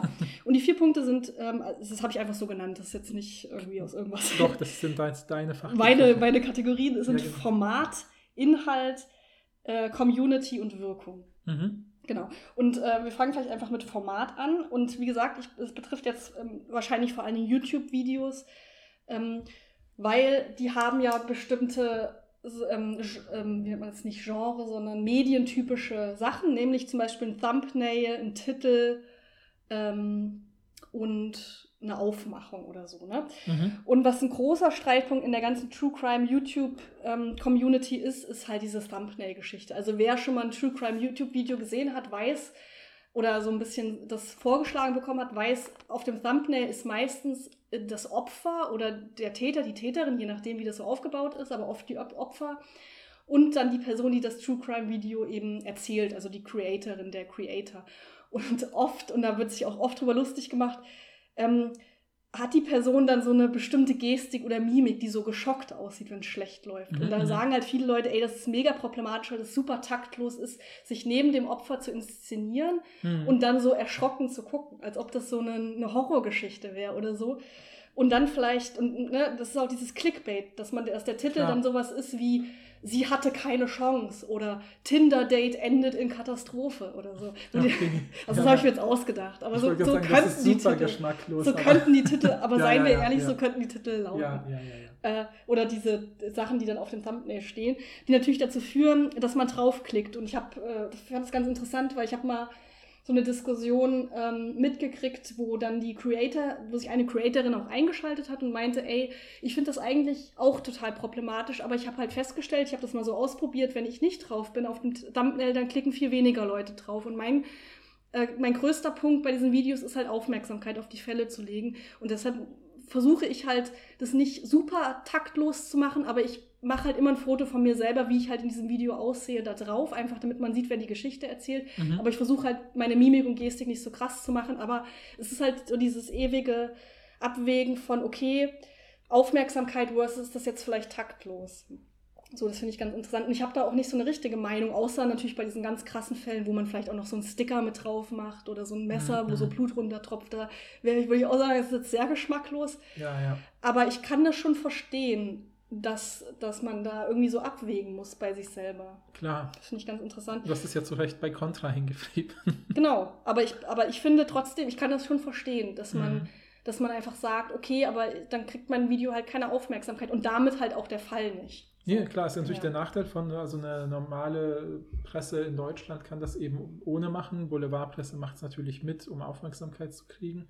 Und wenn ich bei einem Format wie YouTube bin, muss ich Aufmerksamkeit generieren, weil ich eben sonst nicht angeklickt Genau, werde. aber was halt interessant ist, gerade bei True Crime auf YouTube, ist ja, dass die CreatorInnen so auch im Fokus sind. Das ist ja oft sonst nicht der Fall. Okay, Bei das stimmt. Journalismus ist ja nicht, weiß ja nicht wie, da weiß, da steht der Name Herbert Müller oder so, aber ich weiß ja nichts über Herbert Ah, Müller. naja, also es gibt ja immer wieder so diese berühmte Journalisten, ich glaube, das berühmteste Deutsche ist ja Günther Wallraff oder so, Mhm. deswegen nennt man auch eine, die Okay. Wallraff-Reportage und so. Aber ich würde sagen, Günter Wallraff ist auch nochmal ein Ausnahmefall, oder? Ja, natürlich, aber ich wollte gerade sagen, also es kann auch im Journalismus dazu kommen, dass man weiß, es gibt bestimmte Journalisten, die auf eine besondere Weise ähm, ähm, berichten über bestimmte Fälle. Also das ist mir auch total aufgefallen, dass sich dann Leute auf Dinge spezialisieren in der Presse Mhm. arbeiten. Also sich, wenn ich mich mit Schulamokläufen beschäftigt habe, ist mir dann natürlich aufgefallen, okay, die zentralen AutorInnen zu, zu diesem Thema sind immer die gleichen, auch über Jahre hinweg. Also Was ja auch Sinn macht. Das ist ja auch bei Ja. anderen Resorts, Resorts so sozusagen. ja, ja, ja. Aber trotzdem würde sich ja nicht äh, äh, Heinrich Müller oder wie ich diesen Typen auch immer genannt habe, würde sich ja nicht so inszenieren mit so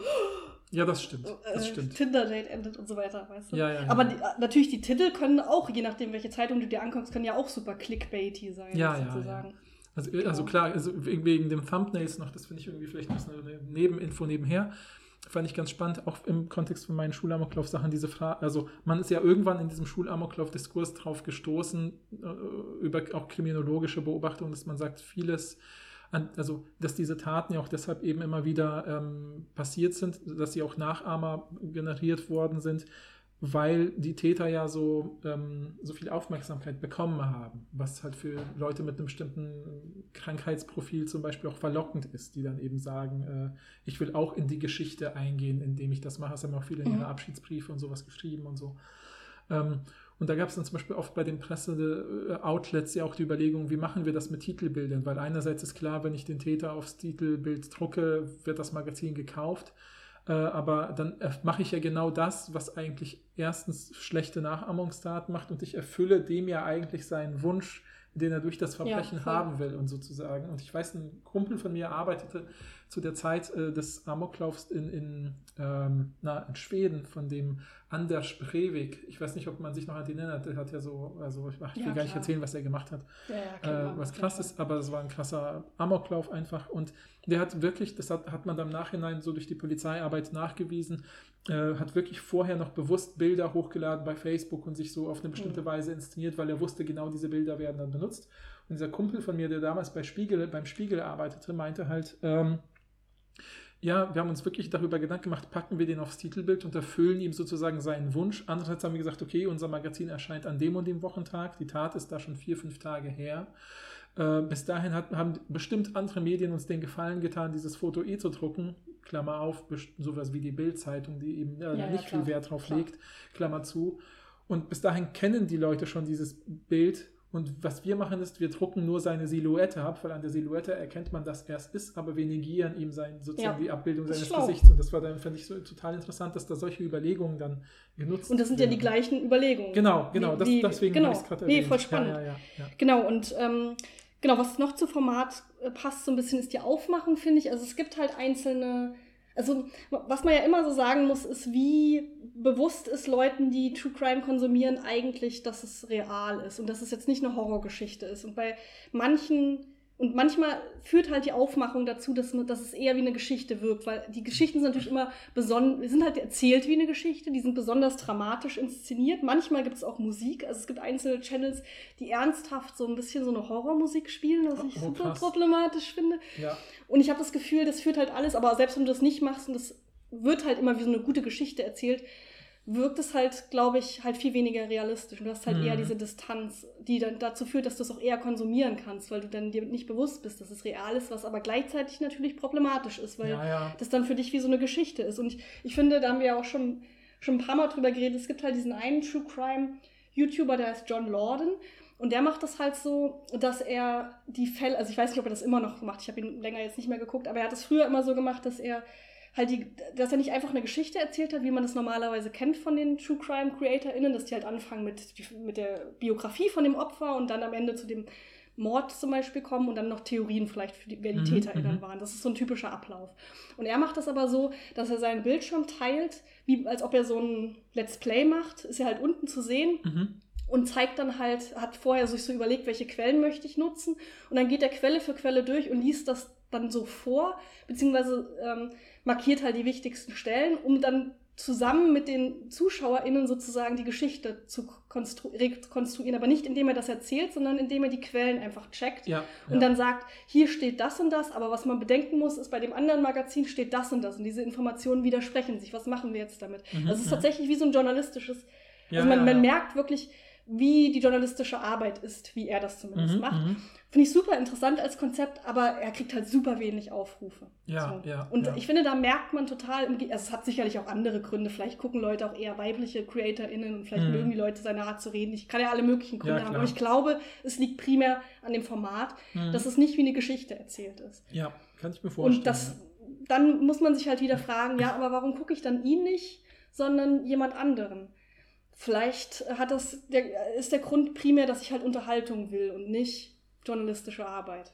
Naja, ja, aber also das ist ja auch wiederum aus der sprachwissenschaftlichen Forschung, man baut ja so ein Vertrauen auf, nicht nur zu Einzelpersonen, sondern auch zu einzelnen Medien. Also ist ja bei voll oft bei Leuten so, dass sie sagen, ja, ich habe eine Lieblingszeitung, der vertraue ich, oder einen Lieblingsnachrichtenkanal oder so. Ich weiß, ich habe mal mit meinen Studierenden in einem Seminar, wo es eben auch um Nachrichtenrezeption und Nachrichtenverhalten ging, äh, und wie das konsumiert wird, denen, die, denen mal die Hausaufgabe gegeben, so zu dokumentieren, wie nehme ich Nachrichten auf. Also einfach eine ganze Woche lang immer sich zu notieren, okay, um die, um die Uhrzeit habe ich äh, da eine Nachricht mitbekommen. Und da zählte auch sowas dazu wie äh, mein Lebensgefährte oder Lebensgefährtin hat mir beim Tisch was erzählt, was er oder sie in den Nachrichten da und da gehört hat. Oder ich habe eine Push-Nachricht von Spiegel Online gekriegt und so. Mhm. Und dann waren alle total überrascht. Erstens, wie viel Nachrichten sie quasi konsumieren, wie krass das den Alltag doch irgendwie immer wieder so durchsetzt, ob man will oder nicht.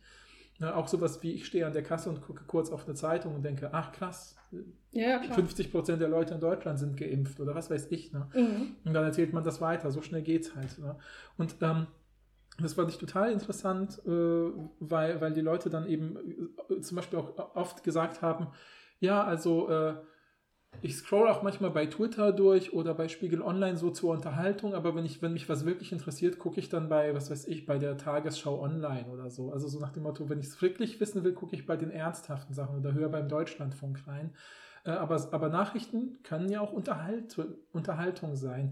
Das Und muss ich nicht, genau, das muss ich nicht widersprechen natürlich. Ja, ja, genau. Und das, was du gesagt hast mit dem, ne, dass man den Leuten sozusagen, dass man sich einfach unterhält oder so. Also ich glaube auch, man hat ja auch einfach so ein bestimmtes Vertrauen. Also man baut ja zu den Leuten so was auf und denkt, ja, die machen das auf eine gute Weise. Die vermitteln mich vielleicht auch durch solche Aktionen, wie du es vorhin geschildert hast, mit ich lasse auch mal die äh, Familie des Opfers zu Wort Ja. kommen, also wortwörtlich und so. Äh, Dann hat man so ein Gefühl für die Aufgewachsenen, die machen das gut und dann vertraut man denen, da muss man sich eben nicht, da kann man sich eben berieseln lassen, weil sozusagen das Gewissen schon beruhigt ist durch die ersten Erfahrungen. So wie ich auch Ja. weiß, wenn ich die, meine Lieblingszeitung lese, die ist gut recherchiert und die wird sich zum Beispiel auch mit einer Richtigstellung melden, wenn was nicht ja, stimmt. ja, okay. Und sowas. Und dann kann man da eben Stimmt. ähnlich damit umgehen, glaube ich. Also das würde ich vielleicht gerne Okay, noch das, ergänzen. genau, das kann man verteidigen sagen, sozusagen. Ja, genau, Ja, okay, genau. finde ich gut. Genau, und ich, ähm, und der letzte Punkt, den ich vom, bei Format noch anspreche, es gibt halt alle möglichen, also es, es gibt so mehrere, so merkwürdige Verschmelzungen von Genre, Genres auf YouTube. Zum Beispiel Leute, die so ein Schminktutorial machen, während sie über Fälle, über True Crime Fälle erzählen oder während sie so Mukbang machen, also essen und dann darüber reden. Und da muss ich halt wirklich sagen, da muss man sich halt echt fragen, ist es das richtige Setting jetzt? Mhm. Also nicht, ne, nichts gegen Leute, die sich schminken oder so oder, oder essen. Aber die, die Ver Verknüpfung von realen Tragödien und einer anderen Sache, ist völlig egal, was das ist, könnte alles sein, Ja, ist ja. halt ein bisschen strange so. Ja. Mindestens strange bis hin zu vielleicht sehr problematisch. Ja, ja. Aber da bin ich überhaupt nicht drin in dieser Schmink, äh, ähm, True Crime oder Mukbang True Crime Szene. Aber das, das, ich kriege manchmal so Sachen vorgeschlagen und wundere mich. ja, ja, ja, okay. Genau, ich werde jetzt die anderen drei Punkte ein bisschen schneller machen, damit Ja. wir jetzt auch nicht drei Stunden drüber reden. Also Ja. das war Format. Das betrifft halt, wie gesagt, wir haben ja gesehen, es betrifft eigentlich gar nicht mal nur YouTube. Ja, ja, sondern von, ja, ja. viele von diesen Punkten gehen auch in journalistisch, also in konservativ-journalistische Medien sozusagen. Auf jeden Fall, ja. Genau, bei Inhalt dachte ich, okay, ähm, natürlich hast du die Möglichkeit, mehr Informationen irgendwie zu bringen, wenn du ein einstündiges Video machst, aber trotzdem kannst du nicht jede Information bringen. Das heißt, Mhm. du musst bewusst selektieren. Und ähm, da muss man halt immer ein bisschen gucken, okay, welche Details werden eigentlich weggelassen? Gibt es Interpretationen? Gibt es vielleicht Biases bei den Leuten, die das recherchieren? Gerade wenn sie vielleicht auch keine journalistische Ausbildung haben, ist es natürlich schwierig, das bei sich selber auch zu entdecken. Und ich habe, mir fällt das halt auf, wenn ich zum Beispiel True Crime Videos von zwei verschiedenen CreatorInnen, aber zu dem gleichen Fall sehe, dass die manchmal komplett unterschiedlich sind. Und ich als Zuschauerin eine ganz andere so Idee davon bekomme, wer, von wem ich denke, zum Beispiel, wenn es ein Fall ist, der nicht gelöst ist, wer der Täter, wer die Täterin ist, einfach weil die Person das anders präsentiert. Und da liegt natürlich total eine Gefahr ja. der, ähm, der ähm, naja, Interpret Interpretation und auch ähm, Beeinflussung, Beeinflussung. Ja, was? das Ja. ist das Wort, was ich gesucht habe. Und dann, ja, das einfach so als Punkt. Mhm. Dann dieser ganze Punkt, den wir jetzt ein paar Mal angesprochen haben, wo du das jetzt auch gleich sagen kannst mit dem 911-Calls, ist Privatsphäre und Datenschutz. Mhm, Da mhm. muss man sich halt einfach fragen, okay, die, Na Namen werden eigentlich immer genannt, die Bilder werden immer gezeigt, uns werden halt auch wirklich sensible Daten gezeigt, wie gerade in amerikanischen ähm, Videos oder Podcasts werden wirklich die Original-Polizeianrufe gezeigt, teilweise sogar analysiert, so nach dem Motto, also die Person hat jetzt die Polizei gerufen, aber sie klingt überhaupt nicht traurig, dass ähm, die, die Ehefrau jetzt tot ist. Liegt das daran, dass er sie getötet hat? Also es Ja, wird ja dann so krass ja. interpretiert. Ähm, aber auch überhaupt die Tatsache, dass das gezeigt wird, ist halt super merkwürdig. Oder halt auch so Videoaufnahmen manchmal. Mhm. Also ich habe das in einem, ich weiß leider nicht mehr genau, wo das her ist. Ich muss noch mal gucken, ob ich der Person in unserer Beschreibung Credits geben kann. Aber mich darauf aufmerksam zu machen ist, es gibt ja diesen ganz berühmten Fall ähm, von dieser Frau, die in, die, die in diesem ähm, Hotel war und dann äh, tot im Wassertank gefunden wurde. Ne? Und da gibt es ja dieses ganz berühmte Fahrstuhlvideo, wo sie Mhm, sich mhm. merkwürdig im Fahrstuhl verhält und super viele Leute haben halt, also das ist sozusagen die letzte Szene vor ihrem Tod, glaube ich. Und voll viele Leute spekulieren halt sowas wie, okay, äh, ist sie jetzt besessen von einem Dämon oder ist, sie, ist irgendwas mehr, wird sie bedroht von einer Person in diesem Hotel? Aber was die wahrscheinlichste Lösung ist, ist halt, sie hat eine psychische Krankheit. Und da muss man halt einfach sagen, die wird halt in dieser Szene gezeigt, wie sie super ähm, paranoid, würde ich das jetzt interpretieren, Mhm, mhm. gezeigt wird in den letzten Momenten ihres Todes und es wird halt überall gezeigt. Und da muss man halt einfach Mhm. sagen, das ist nicht in Ordnung. Ja, Das ja. hat, sicherlich hat die Familie nicht gesagt, dass es in Ordnung ist, das zu Ja, zeigen, würde ja. ich mal schätzen. Und da müssen wir uns halt einfach fragen, wie cool ist das eigentlich, das zu zeigen. Und da, das war mir gar nicht so richtig bewusst, bis ich dieses Kommentar von jemandem gelesen habe. Deshalb, Mhm. also, das bin ich nicht selber drauf gekommen. Ja, ja.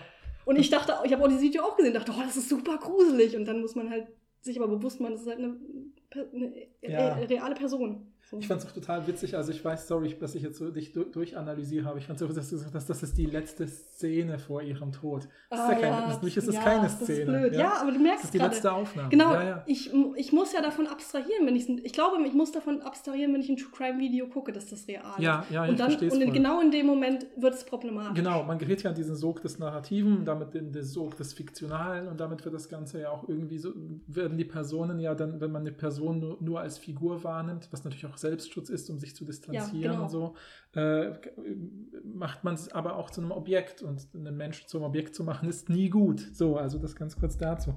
Aber ich habe mich eben auch gefragt, warum dürfen die das, warum haben die Zugriff auf diese Videos, Aufnahmen von Notrufen und sowas, ne? Ja. also in den USA. Und dann habe ich mich auch damit beschäftigt. Es war gar nicht so leicht rauszukriegen, bis ich wusste, wie ich das ergoogeln soll, sozusagen. Mhm. Und habe dann gemerkt, ah, okay, es hat eigentlich, wie, wie so oft, haben so gesetzliche Sachen eigentlich einen guten Ursprung. Die Grundidee ist nämlich, das, ist wieder, das sind wieder die Amendments aus der amerikanischen Fassung. Teil des First Amendments ist es nämlich, äh, dass äh, zum Beispiel die Arbeit von Polizei und von, von Notrufen, also von Notärzten, äh, gehen immer sozusagen on public record, also sind öffentlich zugänglich, sind eben nicht als vertraulich zu behandeln Okay.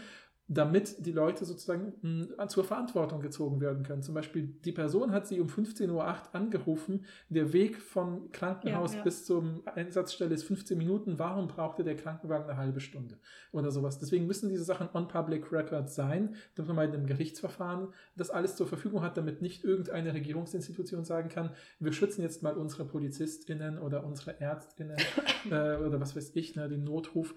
Ähm, äh, vor irgendwelchen Eingriffen oder so, sondern das muss alles öffentlich zugänglich bleiben. Das ist sozusagen in, der, in, in, den USA gesetzlich so geregelt. Und da steht dann eben sogar, das ist extra, um auch zum Beispiel die Entstehung von, der Entstehung von Gerüchten und Verschwörungstheorien mhm. vorzubeugen. Mhm. Damit man eben nicht sagen kann, wie war das jetzt bei diesem Notruf oder so? Hat die Person das wirklich gesagt? Und deswegen haben auch die Polizisten immer auch diese Bodycams, ja, wo man ja. das ja oft dann publiziert bekommt und so. Ja. ja. genau. Also, genau. Und das ist ja total spannend, dass man irgendwie sagt, dadurch, so, also, dass man einerseits sagt, wir wollen dadurch, dass eben keine Verschwörungstheorien und keine Gerüchte entstehen, damit diese äh, Instanzen sozusagen für die Öffentlichkeit ähm, in Verantwortung bleiben, zur Verantwortung gezogen werden können. Aber an diesem Beispiel, was du genannt hast, mit diesen Aufnahmen aus dem Hotelfahrstuhl oder wo das ja. Auch immer ist, sieht man ja, naja, man kann ja, so wie Menschen das halt können, sie können alles Bedeutung hineinlegen. Und sie können eben auch sagen, oh, sie ist von einem Dämon besessen oder ja. was weiß ich. Ne? Ja, und es ist natürlich der Grund ist nicht, dass Coconut Head 72 dann sagt, ja, aber die Person klingt in dem 911-Call aber nicht, als ob sie gerade die Ehefrau tot gefunden hat. So. Ja, genau. Ja, ja, ja genau. Und, und sowas halt, und da muss man sich halt, finde ich, als Creatorin und halt auch als Konsumentin, wenn man sich überlegt, wem man, ähm, wem man Vertrauen schenkt, halt überlegen, möchte ich das wirklich zeigen und sollte ich nicht vielleicht die Person sozusagen um Erlaubnis fragen, was natürlich Ne, wenn sie tot ist, geht es nicht mehr, aber die Angehörigen, was natürlich möglicherweise auch gar nicht mehr geht, weil wie will ich, äh, wie will ich vielleicht in Kontakt treten mit denen, die antworten mir doch nicht, aber vielleicht einfach gucken, wie, wie, die, wie die das selber kon äh, kommunizieren, so auf ihren Social Media Seiten. So wird das selber gezeigt, das Video von äh, den, der Familie von dieser Frau in dem Fahrstuhl zum Beispiel. Dann ist es vielleicht okay, dann wollen, wollen die vielleicht, dass das gezeigt wird, damit Leute vielleicht denen was auffällt oder so.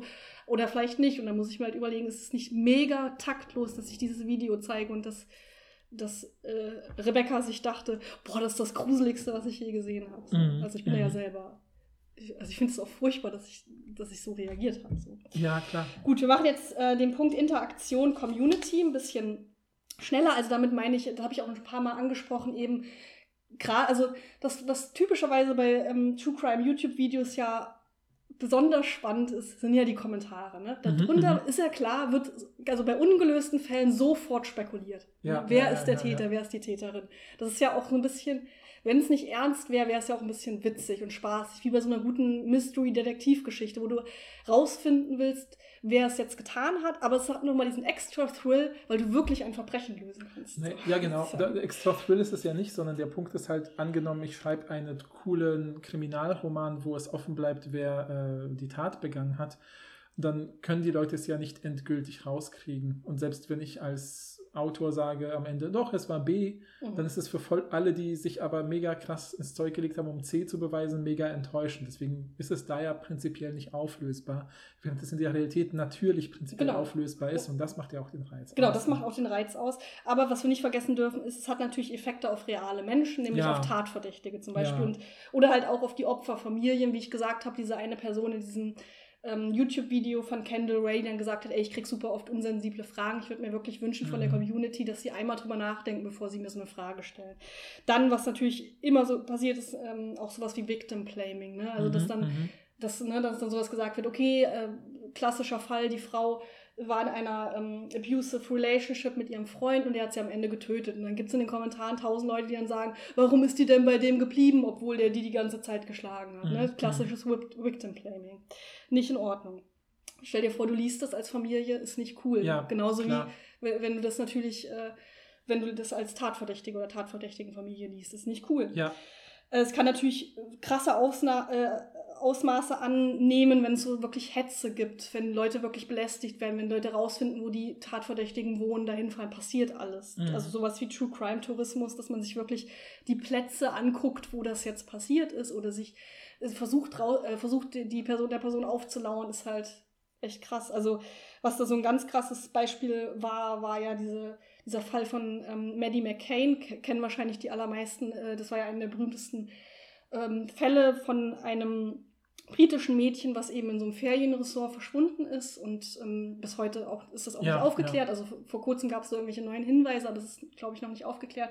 Und ganz prominent wurden ja die Eltern verdächtigt. Also mhm, ganz mhm. viele Leute haben gesagt, die Eltern haben sie unabsichtlich oder absichtlich getötet und haben das dann vertuscht. Ja, ja. Und da gab es dann halt super viel ähm, Blaming auf die Eltern. Und ich meine, wir wissen nicht, was passiert ist, aber nehmen wir einmal kurz als Gedankenexperiment an, die Eltern waren es nicht. Musst du dir halt wirklich vorstellen, wie furchtbar das ist, dass Millionen, also die, das ist wirklich die einhellige Mehrheitsmeinung ist, dass die Eltern das waren. Ja, ja. Und es ist halt so krass, wenn du dir vorstellst, dass dein Kind verschwunden ist, potenziell getötet wurde und alle denken, du warst es. Also was das für ein krasses Ja, psychisches, ähm, krassen psychischen Druck äh, auf die eh schon schlimme Geschichte von dieser Familie beleuchtet hat. ja total. Ja. So. Ähm, genau. So. Genau, was ich halt, genau, und dann auch bei Community ist halt ähm, auch das, was ich jetzt mehrmals angesprochen habe, dass ich halt glaube, dass die meisten Leute so abstrahieren davon, dass das, ein realer, dass das reale Fälle sind. Es sind halt auch so Konzepte wie, dass du halt True Crimes so binge-watcht. Ich glaube, das sollte nicht etwas sein, was man binge-watcht, aber ich glaube, das passiert halt, dass man sich so ein Video nach dem anderen guckt, eine Dokumentation nach der anderen, was eher dazu, dafür spricht, meiner Ansicht nach, dass es halt als narratives Genre konsumiert wird und nicht als reale Fälle. Ich Ja, glaube, du wieder binge-watchst nicht reale Tragödien. Ja, genau. Ja. Und ähm, dass es halt für manche auch echt so ein Lifestyle ist, ne? Das ist irgendwie so, dass du so was schreibst wie äh, in deiner Twitter-Bio sowas schreibst wie True Crime Addicted oder so. Oder dass Ah. du dir so Merch kaufst. Das ist so richtig verrückt geworden. dass Okay, du, krass. dass du so da, dich so selbst damit nicht. identifizierst, dass du denkst, dass die Eltern von Maddie McCain es waren oder so. Oder dass du halt so Okay. Merch kaufst oder dass, äh, dass du, ich weiß nicht, dass das so Teil von der Persönlichkeit von manchen Menschen ist. Mhm. Führt, glaube ich, also das ist eine problematische Sache meiner Ansicht nach, Ja, ja, ja. äh, der unter diese Community-Sache führt. Und das ist manchmal, genau, das habe ich mir auch noch aufgeschrieben, dass ich manchmal das Gefühl habe, bei manchen Fällen geht das fast in so eine Richtung von Verschwörungserzählungen. Mhm. Also gerade wenn man sich sowas anguckt wie Lady Di, war das jetzt ein Unfall oder so, Mhm, mhm. dass Leute da so richtig krasse Narrative aufbauen bei manchen dieser Fälle und sich da krass reinsteigern und ähm, das dann halt problematische Ausmaße annimmt natürlich. Ja, also zu Lady Di will ich nur ganz kurz sagen, die hat lustigerweise auch einen, ist sie auch ein bisschen Thema in meiner Doktorarbeit, weil ich mich ja da ja auch damit, ich beschäftige mich eben mit den Schulamokläufen in, in Deutschland, die so zwischen 2000 und 2010 äh, passiert sind. Und da ist natürlich auch ganz wichtig, dass das nicht die Zeit ist, in der auch Online-Journalismus erst entsteht. Und was ich spannend fand, war eben bei meinen Recherchen so dazu, wie, wie ist das so, dass äh, zum Beispiel Spiegel Online ähm, ist, gilt ja als die erste online journalistische Online-Plattform, weil das Time Magazine einen Tag später online gegangen ist. Ich weiß jetzt gerade nicht aus dem Kopf das genaue Datum, weil ich nicht damit gerechnet habe, dass wir heute darüber sprechen. Aber da fand ich eben bei der Recherche ganz spannend, dass der Tod von Lady Di für Spiegel Online wie so ein Durchbruch war, weil sie dann nämlich wirklich so ein neues Modell gefahren sind, was zu extremem Erfolg geführt hat, nämlich zu sagen, wir berichten wirklich jetzt über alles. Alle Leute, die bei Spiegel Online gerade arbeiten, das waren jetzt auch noch nicht so viele, ja, äh, konzentrieren sich jetzt mal kurz darauf und jeder, der irgendwie was hört oder was Neues, postet kurz einen Artikel dazu. Und das so, dass man einfach äh, dann ständig das Gefühl hatte, so, oh cool, wenn ich auf spiegelonline.de gehe, habe ich vielleicht drei Stunden später schon sechs neue Artikel, wo jemand gesehen hat, wie der Krankenwagen zu spät gekommen ist und jemand anders hat gesehen, dass der Fahrer des Autos betrunken war, so ein bisschen betrunken Mhm. getorkelt ist und da gibt es einen Augenzeugen, der hat irgendwie Leute mit komischen Anzügen gesehen Ja. und so. Und ich habe das Gefühl, das war für viele online-journalistische Plattformen, war Lady Dice Tod so ein gefundenes Fressen, um zu zeigen, so, guck mal, das ist unser Vorteil. Wir können live, Ja. quasi live berichten, eine Viertelstunde später. Also mein Lieblingsbeispiel ist immer sozusagen äh, bei dem Amok, also das ist so blöd Lieblingsbeispiel, aber es ist ein gutes Beispiel. Beim Amoklauf von Winnenden 2009 war einfach der erste Bericht äh, darüber bei Spiegel Online um knapp nicht mal eine Dreiviertelstunde später, Ja, das dass ist das gerade passiert. Ja. Und das ist natürlich dann, das macht den Reiz sozusagen von nach, also ist ja eine hohe, wichtiger, wichtige Funktion von Nachrichten sozusagen, möglichst Aktualität, zeitnah zu ja. berichten und aktuell zu sein. Und da haben die sich sozusagen ähm, ähm, draufgestürzt auf Lady Di's Tod, weil, der, weil die Royal Family halt einfach weltweit interessant ist. Also ja. immer wieder wurden sowas wie die Hochzeit, äh, äh, irgendeine wichtige Hochzeit war das erste Event, was in Farb, Farbe live äh, europaweit übertragen worden ist, zum Beispiel im Fernsehen. Und, also, weil man wusste, das lohnt sich, weil da viele Menschen einschalten werden. Da lohnt sich die Geldinvestition halt. Ne? Und, oder natürlich auch so Sportevents, ein anderes Thema, auch so Olympiaden und WMs und so. Aber Lady Dies tot, das ist sozusagen meine kleine Theorie, vielleicht können wir auch mal eine Folge dazu machen oder so. Meine Medientheorie ist, Lady Dies tot hat deshalb so viele Verschwörungstheorien um sich herum sozusagen äh, gebildet, weil das das erste online-journalistische Großereignis war und weil man wirklich da jedes Detail zusammengetragen hat. Andere Online-Medien sind darauf aufgesprungen, weil sie gesehen haben, das ist ein Erfolgsmodell. Und deswegen gibt es da so viele Sachen, die da, die, wo, und Berichte, wo man nicht mehr trennen kann, was Fakt und was sozusagen Gesch äh, Geschichte und Erzählung ist halt. Ne? Ich habe das Gefühl, dass du da auf jeden Fall einer Sache nach, also hinterher bist, sozusagen mit dieser Lady Di-Geschichte. Und wir hatten ja eh schon überlegt, ob wir da vielleicht eine extra Folge mal machen, so zu dem, der Entwicklung von Medien und wie das so zusammenhängt mit, mit so dem Königshaus. Und das ist halt super interessant. Ja, Deshalb, ja. vielleicht, das, das werden Wann wir. Noch anders. Ja, genau. Also zum letzten Punkt. Ähm, Wirkung. Und da sind so diese ganzen Punkte, die ich jetzt ein bisschen kürzer fasse, weil diese Folge ist eh schon viel zu lang, glaube ich. Äh, dass das halt die Gefahr besteht bei True Crime der Glorifizierung zum einen, also gerade von TäterInnen, man kennt das ja mit SerienmörderInnen, die so krass glorifiziert werden. Auch da gibt's wirklich ganz schlimme Sachen von hin zu Merch, wo man das Gesicht von einem Serienmörder auf seinem T-Shirt hat, bis hin zu Ja. so Fantasy, ähm, wie heißt das? Äh, Fanfiction. Fanfictions, genau. Das nimmt halt krasse Ausmaße an. Ja, ist allein schon komisch, dass es Fanfiction heißt, Ja. weil Fanfiction basiert auf echter Ja. Fiction. Das ist keine Fiction. So. Ja, das stimmt. Okay. Das geht auf ganz viele Punkte, die wir schon angesprochen Ja, haben. Und natürlich auf der anderen Seite auch die Sensationalisierung. Also wie, das, wie diese ganzen Sachen sind ja darauf aufgebaut, dass es eben besonders dramatisch ist. Eine Tinder-Date endet in Blutbad, ist ja dazu geradezu angelegt, dass eben ähm, krasse Gefühle angesprochen werden sollen. Und da muss man halt vielleicht auch immer ein bisschen gucken, wie cool das gerade ist, wenn man das macht. Ja, ich meine, das ist Nachrichtenwert per, per, par excellence, so Tinder-Date, Wiedererkennungswert. Ja, ah, ja. ja, ja, alles klar.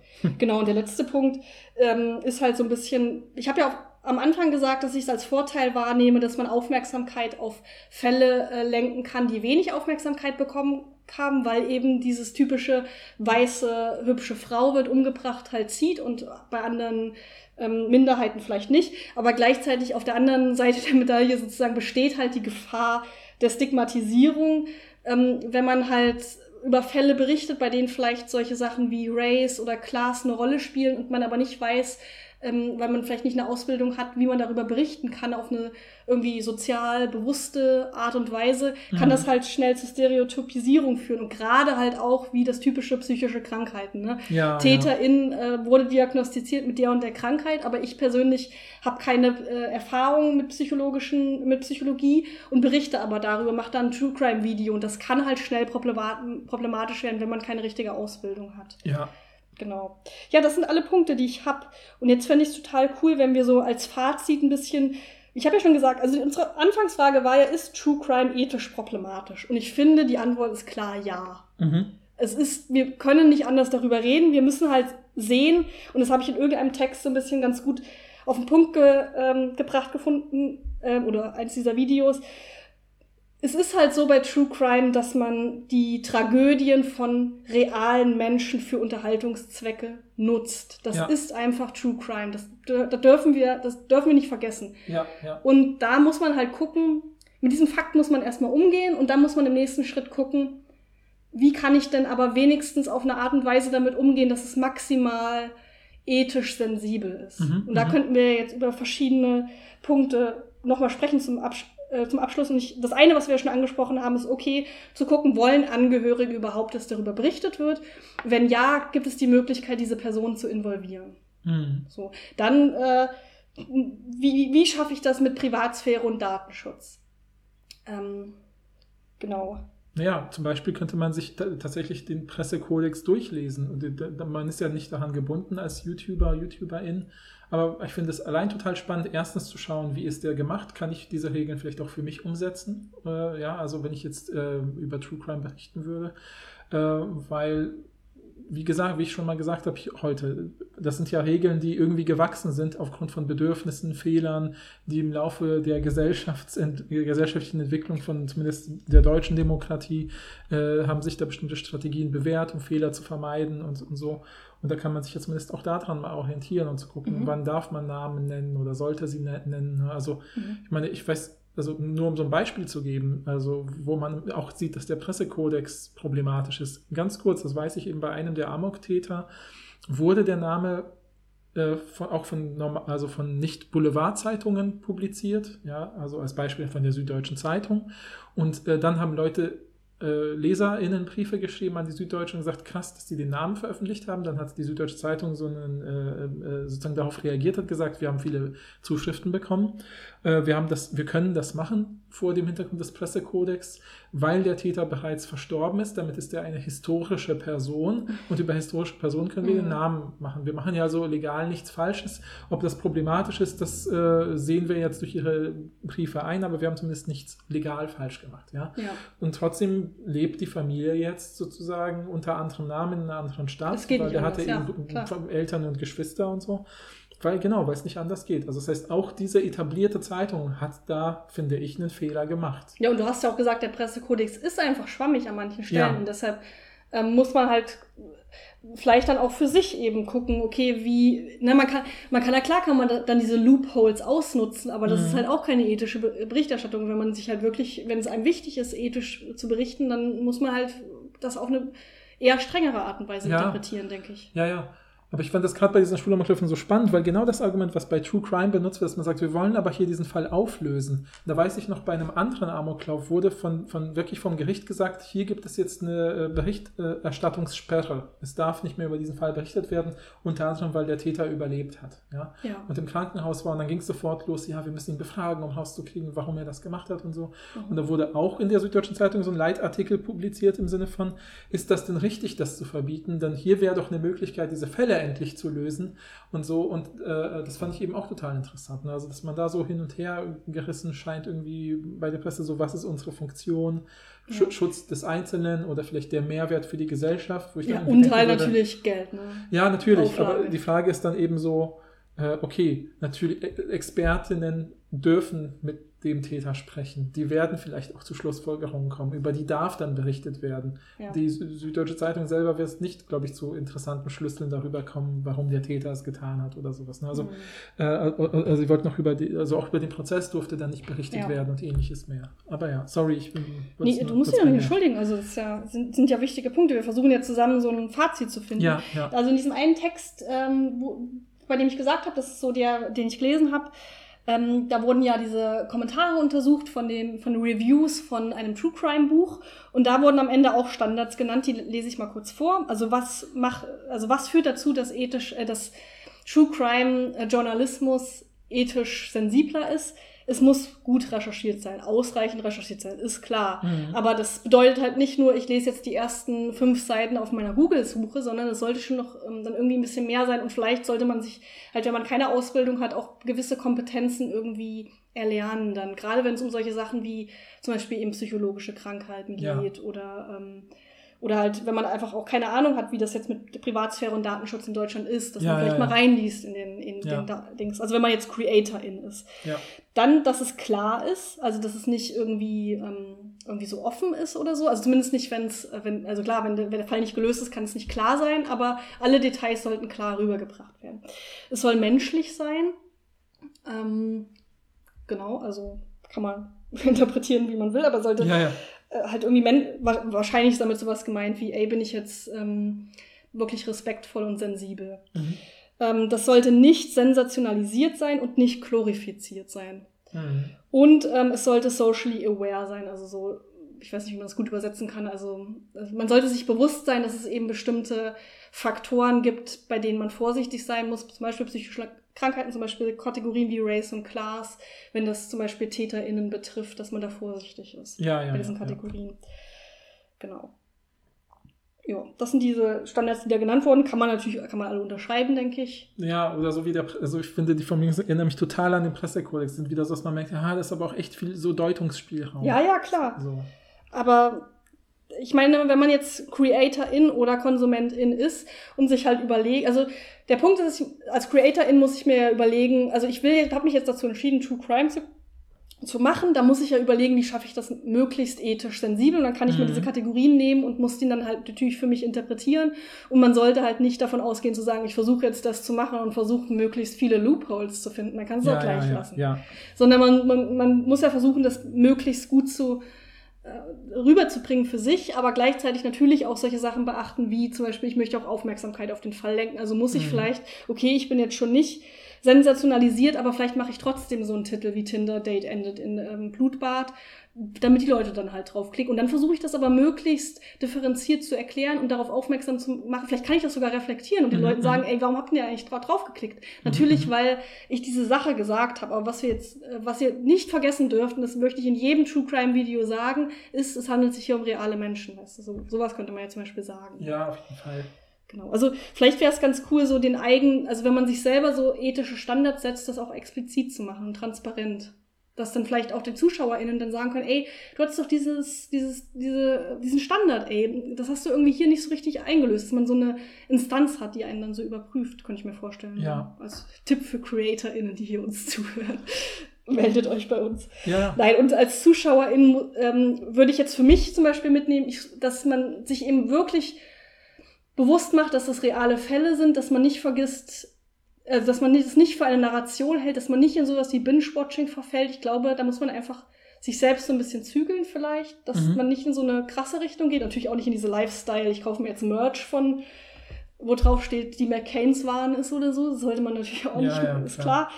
Ähm, und dass man halt vielleicht guckt, also bewusst äh, guckt, okay, wem höre ich eigentlich zu und ist das eine Person, bei der ich das Gefühl habe, dass sie die ethischen Standards vertritt in dem Maße, in dem das irgendwie noch Sinn macht, mit, okay, das ist jetzt auch das Einkommen dieser Person, ähm, dass, dass es für mich in Ordnung geht. So, das Mhm, würde ich mhm. für mich als Fazit mitnehmen. ja, ja. Damit ich natürlich weiterhin noch True Crime konsumieren Ja, kann, ist ja genau. klar. Nee, nee, ist echt voll spannend. Also ich habe gedacht, äh, vielleicht so, ich habe hab noch als kleines, nicht wirklich als Fazit, aber noch so als so ein Abschlusstipp, vielleicht auch für dich wegen True Crime, Mhm. was ganz anderes als Hinweis. Und zwar eine Sache, die mir also, jetzt kommen wir fast wieder zurück zum Anfang der Folge. Und zwar ging es ja um eigene Erfahrung mit True Crime. Das ist nämlich auch neben Aktenzeichen XY ungelöst, was ja ganz alt in meiner Vergangenheit sozusagen, ganz tief in meiner Vergangenheit steckt, war nämlich was anderes. Es gibt ja äh, ähm, es gibt ja die Kunstausstellung Documenta, die alle fünf Jahre in Kassel stattfindet. Das ist die sozusagen, da wird im Prinzip so der aktuelle Stand der, der State of the Art von Kunst sozusagen Ja. abge, also dargestellt. Ähm, und da gab es bei der Documenta 14, die war 2017, äh, gab es eben auch eine, äh, ein, eine Arbeit von dem Künstlerkollektiv des, aus, aus London, das heißt Forensic Architecture. Und Forensic Architecture ist halt ein Kollektiv, das hat sich an der Goldsmith äh, University in London gegründet. Das ist quasi so eine Kunstuni dort, die äh, aber auch so Anthropologie und andere Dinge unterrichtet. Und das Spannende an Forensic Architecture ist, dass die sich sozusagen Fälle anschauen. Die machen quasi, wie soll ich sagen, äh, unglaublich gut recherchierte True Crime Sachen. Also, so um es jetzt mal in, in den Rahmen dieses Podcasts zu bringen, indem sie sich eben Fälle anschauen, wo sie sagen, da wird, da passieren Verbrechen.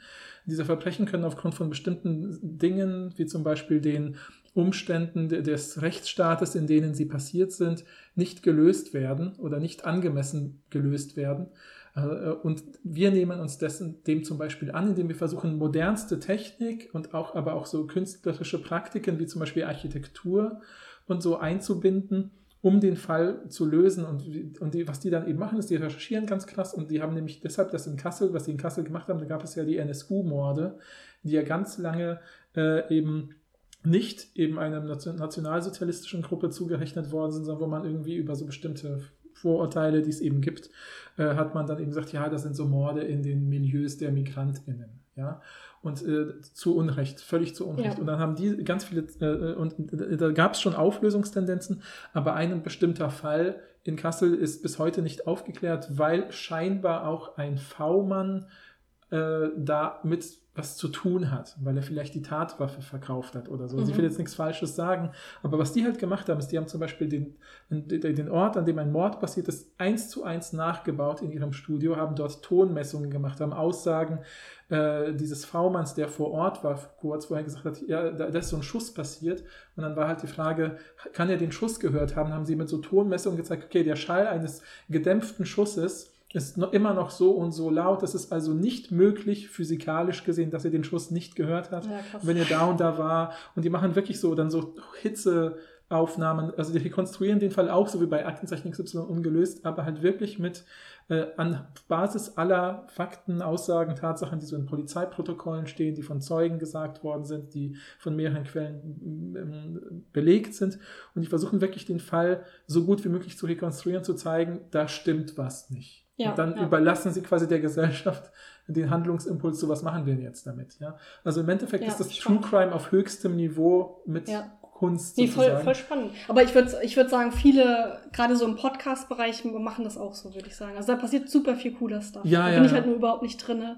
Ja. Aber Aber wie gesagt, dieses Kollektiv gibt es halt seit 2010. Die haben eine eigene Website, wo sie auch immer neue Fälle posten. Ja. Das Geld, sie kann man doch mal finanzieren sich über. Ja, auf jeden Fall. sagst, wie die heißen. Ja, ja, also ja, ich, ich will verlinken, das heißt einfach Forensic Architecture. Achso, ja, Forensic, ja. äh, und und äh, ich weiß gar nicht, wie die genaue Website, aber die findet man ja dann. Ja. Und also ich glaube, .uk oder was. Wir, wir kriegen es raus und schreiben es in die Links. Mhm. Na, und das fand ich irgendwie spannend, weil da gab es dann auch die Diskussion, was so nach dem Motto, ja, voll interessant, was die machen, aber mit welcher Autorität machen die das halt? Mhm. Ne? Weil die sagen halt, die sagen halt auf ihrer eigenen Website in der Selbsterstellung, ja, wir sind einfach eine Gruppe von AkademikerInnen, die die aktuellsten wissenschaftlichen Erkenntnisse und Experten und so, äh, die beraten uns auch und so. Und klar, das sind ja auch AkademikerInnen, weil sie eben an einer Kunstuni arbeiten und da ist auch der, der Chef oder derjenige, der das eingeleitet hat, ist eben auch ein äh, israelischer Professor sozusagen, ne, der das leitet und so.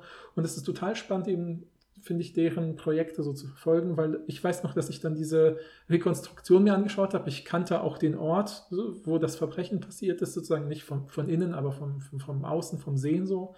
Und dachte, ah, das ist ja interessant und so. Und viele Sachen, ich habe ja den Fall ähm, mitverfolgt und so und habe dann irgendwie ge gedacht, krass, ja voll spannend, äh, äh, was die noch alles rausgearbeitet haben und wie das jetzt weitergeht. Weil sie am Mhm. Ende dann zu so Schlussfolgerungen kamen wie, okay, eigentlich gibt es nur diese drei Möglichkeiten und alle drei sind problematisch, weil sie auch ein schlechtes Licht auf das deutsche Rechtssystem werfen. Halt, Ja, ne? ja, ja. Also fand ich irgendwie auch so, finde ich auch so interessant, so als Beispielfall. ja, voll. Und was ziehst du da für Konsequenzen? Also, Ja, also- wenn, wenn du jetzt ein Fazit ziehen willst, also ein kurzes Fazit bitte.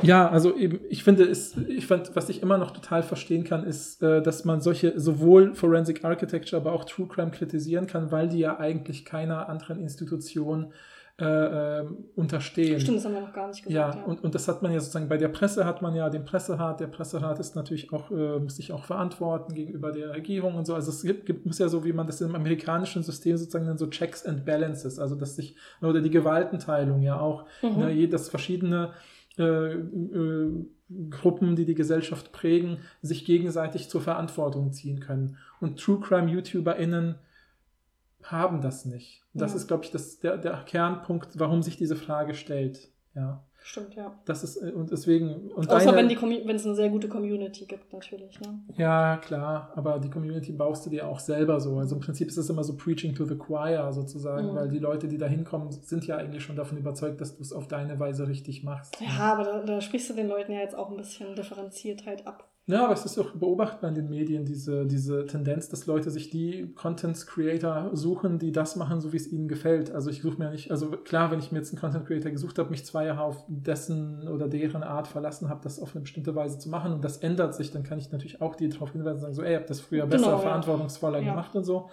Äh, aber tendenziell glaube ich nicht, dass da so viel, also wenn, also ich habe irgendwie das Gefühl, sagen, zu sagen, da, dass so höhere Werte sich da wahrscheinlich nicht unbedingt immer durchsetzen würden. Mhm. Als, oder sondern Unterhaltung und so. Also das sieht man ja allein an dieser Thumbnail-Diskussion.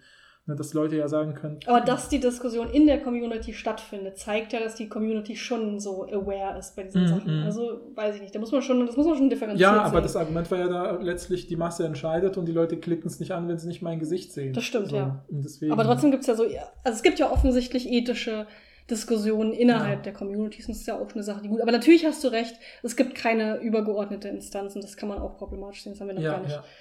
Gut. Nee, und deswegen, deine Hinweise sind ja eben so, dass man sagt, wenn es die Instanz nicht gibt, baut sie euch selber. Genau. Ja, ja, ja. Und macht es transparent und Ja, fragt genau. Leute, die direkt davon betroffen sind oder Ja. die Leute, die euch gucken Ja, ja, oder genau. hören oder was auch immer. Ja, ja Das- wir hoffen, wir haben vielleicht mit dieser Folge dazu beigetragen, dass, wenn ihr True Crime konsumiert Oder äh, produziert. oder produziert sogar, äh, das ein bisschen äh, sozusagen jetzt vielleicht anders reflektiert. Äh, und wir würden uns freuen, wenn ihr uns, wenn ihr dazu jetzt Ideen, Anregungen, Kommentare Ja, habt, schickt sie gerne. uns bitte analytischer-kaffeeplausch.gmx.de.